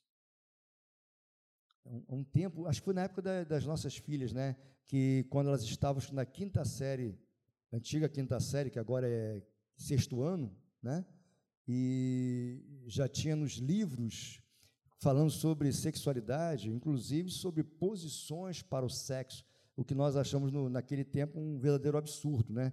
Uma criança saber posições sexuais. Por quê? Né? Então, quando isso já chega numa, nessa idade, é preciso que o pai já esteja conversando com os seus filhos, usando uma linguagem adequada para explicar para eles o que acontece né, com relação a esse cenário que a gente vê. Por exemplo, nessa idade vai ver aí o que está acontecendo na televisão, vai perguntar para você, como é que é isso? Não é? Não tem aquela aquela aquela cantora, né? É, é, Glória não sei das quantas, não tem? Glória Groove, que aliás era evangélica, né? Pertencia a uma igreja, se desviou e hoje. Então assim, não, não há filtro nenhum para isso. Isso vem na propaganda, isso vem no intervalo. Bota lá vídeos infantis para os seu, seus filhos assistirem. Sempre tem aqueles anúnciozinhos, a maioria ali vai trazer essa temática também. Então você não tem mais para onde correr. Você vai receber essa informação e o filho vai perguntar: o que, é isso? E você precisa realmente já explicar para o seu filho. Se ele não perguntar o que é isso, ele não identificou ainda. Mas se ele perguntar, se ele achar estranho, é a hora de começar a conversar com os seus filhos sobre essas questões. Tá? É, agora uma pergunta assim bem prática. É, o que, que a gente pode fazer? Que postura que os pais devem ter quando eles observam que o filho ele tem um comportamento, de repente, uma atração, não pelo sexo oposto, mas pelo mesmo sexo. Né? E, que, e que postura que o pai pode ter, mesmo quando ele observa isso ou quando o filho se declara, né, sendo cristão? Como é que, como é que o pai pode agir? Né? São duas perguntas aí. Olha, essa é uma boa pergunta, porque o que acontece? A postura dos pais, primeiro e sobretudo, é acolher. Não dá para brigar, não dá para bater, não dá para ser ignorante, porque isso não vai resolver nada. O que você precisa é conversar com os seus filhos. Agora, muitas vezes você vai precisar de apoio profissional, mas um profissional que você confie. Por quê? Porque nesta questão precisa haver um início, precisa haver uma origem. É isso que nós trabalhamos no consultório. Se você não nasce assim, se há uma construção da personalidade, uma construção da sexualidade, você tem que entender que evento ou quais eventos aconteceram que tenham interferido nesse processo. E aí você vai cuidar e tratar do evento gerador. E há, claro, uma reeducação sexual. Isso feito por um profissional adequado, um profissional que você confie, que vai trabalhar isso de forma correta. E o pai e a mãe é, precisa dar o suporte, parar para conversar. E conversar não é brigar. É, não, não dá certo. Existem pais que são violentos. O que, que vai ajudar? Não vai ajudar em nada. É, não podemos confundir algumas expressões, como por exemplo, a Bíblia fala da vara de correção. A vara de correção continua sendo a palavra de Deus. Então, seja bíblico, converse com os seus filhos, é, entenda que há uma dificuldade, precisa ser trabalhado, e, e, e talvez seja o caso de procurar atendimento específico para cuidar dessa criança, dessa criança, desse adolescente ou dessa criança, para entender como isso começou. Quando eu entendo quando isso começou, eu consigo reverter esse processo. Isso, isso é puramente psicanalítico. Então, os pais acolher, entendendo que às vezes não é que o pai ou a mãe seja culpado ou sejam culpados, mas na maioria das vezes a, a própria figura paterna ou materna pode provocar o desvio da sexualidade, ou por uma presença forte, ou por uma presença uma, uma ausência ou por alguns fatores, ah, por conta de trabalho, por conta disso, por conta daquilo, porque teve que deixar com outra pessoa para cuidar. São vários elementos. Então, isso é um quebra-cabeças. Por isso nós trabalhamos assim, conversando com a pessoa, é, entendendo toda a sua vida, os eventos da vida, para a gente entender aonde começou, porque tudo tem um começo, e não é no nascimento, é posterior ao nascimento. Então nós vamos investigar para entender aonde aconteceu isso, para fazer ah, uma, um ajuste nesse processo, para que isso seja é, resolvido. Muitos tiveram problemas no chamado complexo de Édipo. A gente vai chamar de várias coisas, né? É, Édipo invertido, enfim, um monte de coisa. É quando a figura pai e mãe, nesse processo importante na vida do, da criança, é, houve ali algumas dificuldades e isso influenciou seu filho e a sua filha. Isso também é tratado, isso também é analisado na clínica e a gente consegue, inclusive, reconstruir é, essa, reelaborar o complexo de Édipo na clínica é, de forma profissional. E aí você tem vários, várias técnicas que você implementa na clínica com grande sucesso. Então, eu acho que essa é a, é a questão. Um pai ou a mãe identificou um processo, ou, ou se, é, se não sabe ainda, está identificando alguma coisa, para para conversar. Crie um campo de diálogo. Porque se você for duro demais, o teu filho ou tua filha não vai querer conversar contigo. Então precisa conversar contigo. Então, para que você entenda esse processo. Agora, se é algo já revelado, você já sabe. Então, cuidar disso não batendo, não com violência, não mandando embora, nada disso, muito pelo contrário, acolhendo, abraçando, cuidando, vendo um profissional caso seja necessário, para que você entenda esse processo. E a reversão, ela é possível sim, tá? É, aliás, em todos os casos, até mesmo naquele que já, já é adulto e que fez mudança de sexo, aquela coisa toda, tudo é possível, mas é preciso um tempo de processo de análise para que a gente consiga ajudar essa pessoa. Tá bom, queridos? E, na verdade, a pessoa precisa querer também, né? Precisa querer também. A gente tem um relato aqui de um professor ou professora que diz que já conviveu com alunos homossexuais, com gays e lésbicas, e nunca teve esse problema de, de, de enfrentamento, porque sempre partiu do princípio de que o respeito está acima de tudo, né? E quando lhe é perguntado, ela diz sobre, ou ele diz sobre o livre-arbítrio, que cada um pode decidir por si. Mas tem uma pergunta no final, que ela quer saber o seguinte: é, como que a igreja está preparada para isso? E se estamos preparados? Para quê? Para acolher essas pessoas, né? Essas pessoas, de repente, para um convite à igreja. Como é que a gente deve agir? Porque é uma dúvida, né? Nós temos na família, nas escolas, amigos, e como que a gente pode estar fazendo essa, essa ponte entre essa pessoa que está lá fora até ela chegar aqui na igreja? A pessoa, quando quando ela pensa em igreja, ela sempre pensa que ela vai ser é, recebida é, de forma preconceituosa, que ela não vai ter espaço e que a igreja não é o seu lugar. Nós temos aqui combater essa, essa ideia de igreja preconceituosa. A igreja precisa receber todas essas pessoas, esses jovens, como ele vier. Não, não, tem, não tem problema. Agora, estando conosco na igreja, ela vai aprender algumas coisas, né? Que nós já sabemos. Eu acho que esse é o ponto. Nós já sabemos, ou deveríamos saber, e sabendo disso, nós vamos tratar bem todas as pessoas. Nós vamos entender que o livre-arbítrio existe, eu escolho, que nós vamos entender que o pecado entrou no mundo.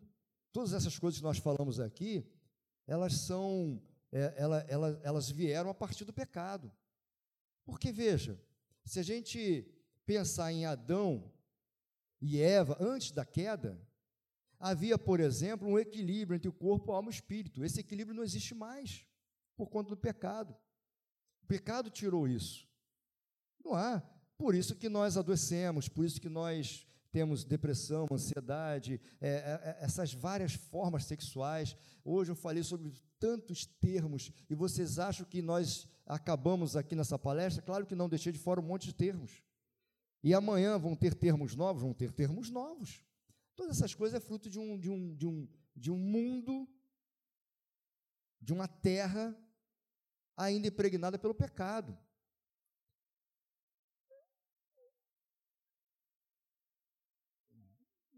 O que, que é isso? Pensei que era língua estranha. Falei, vou ter que ter alguém que interprete.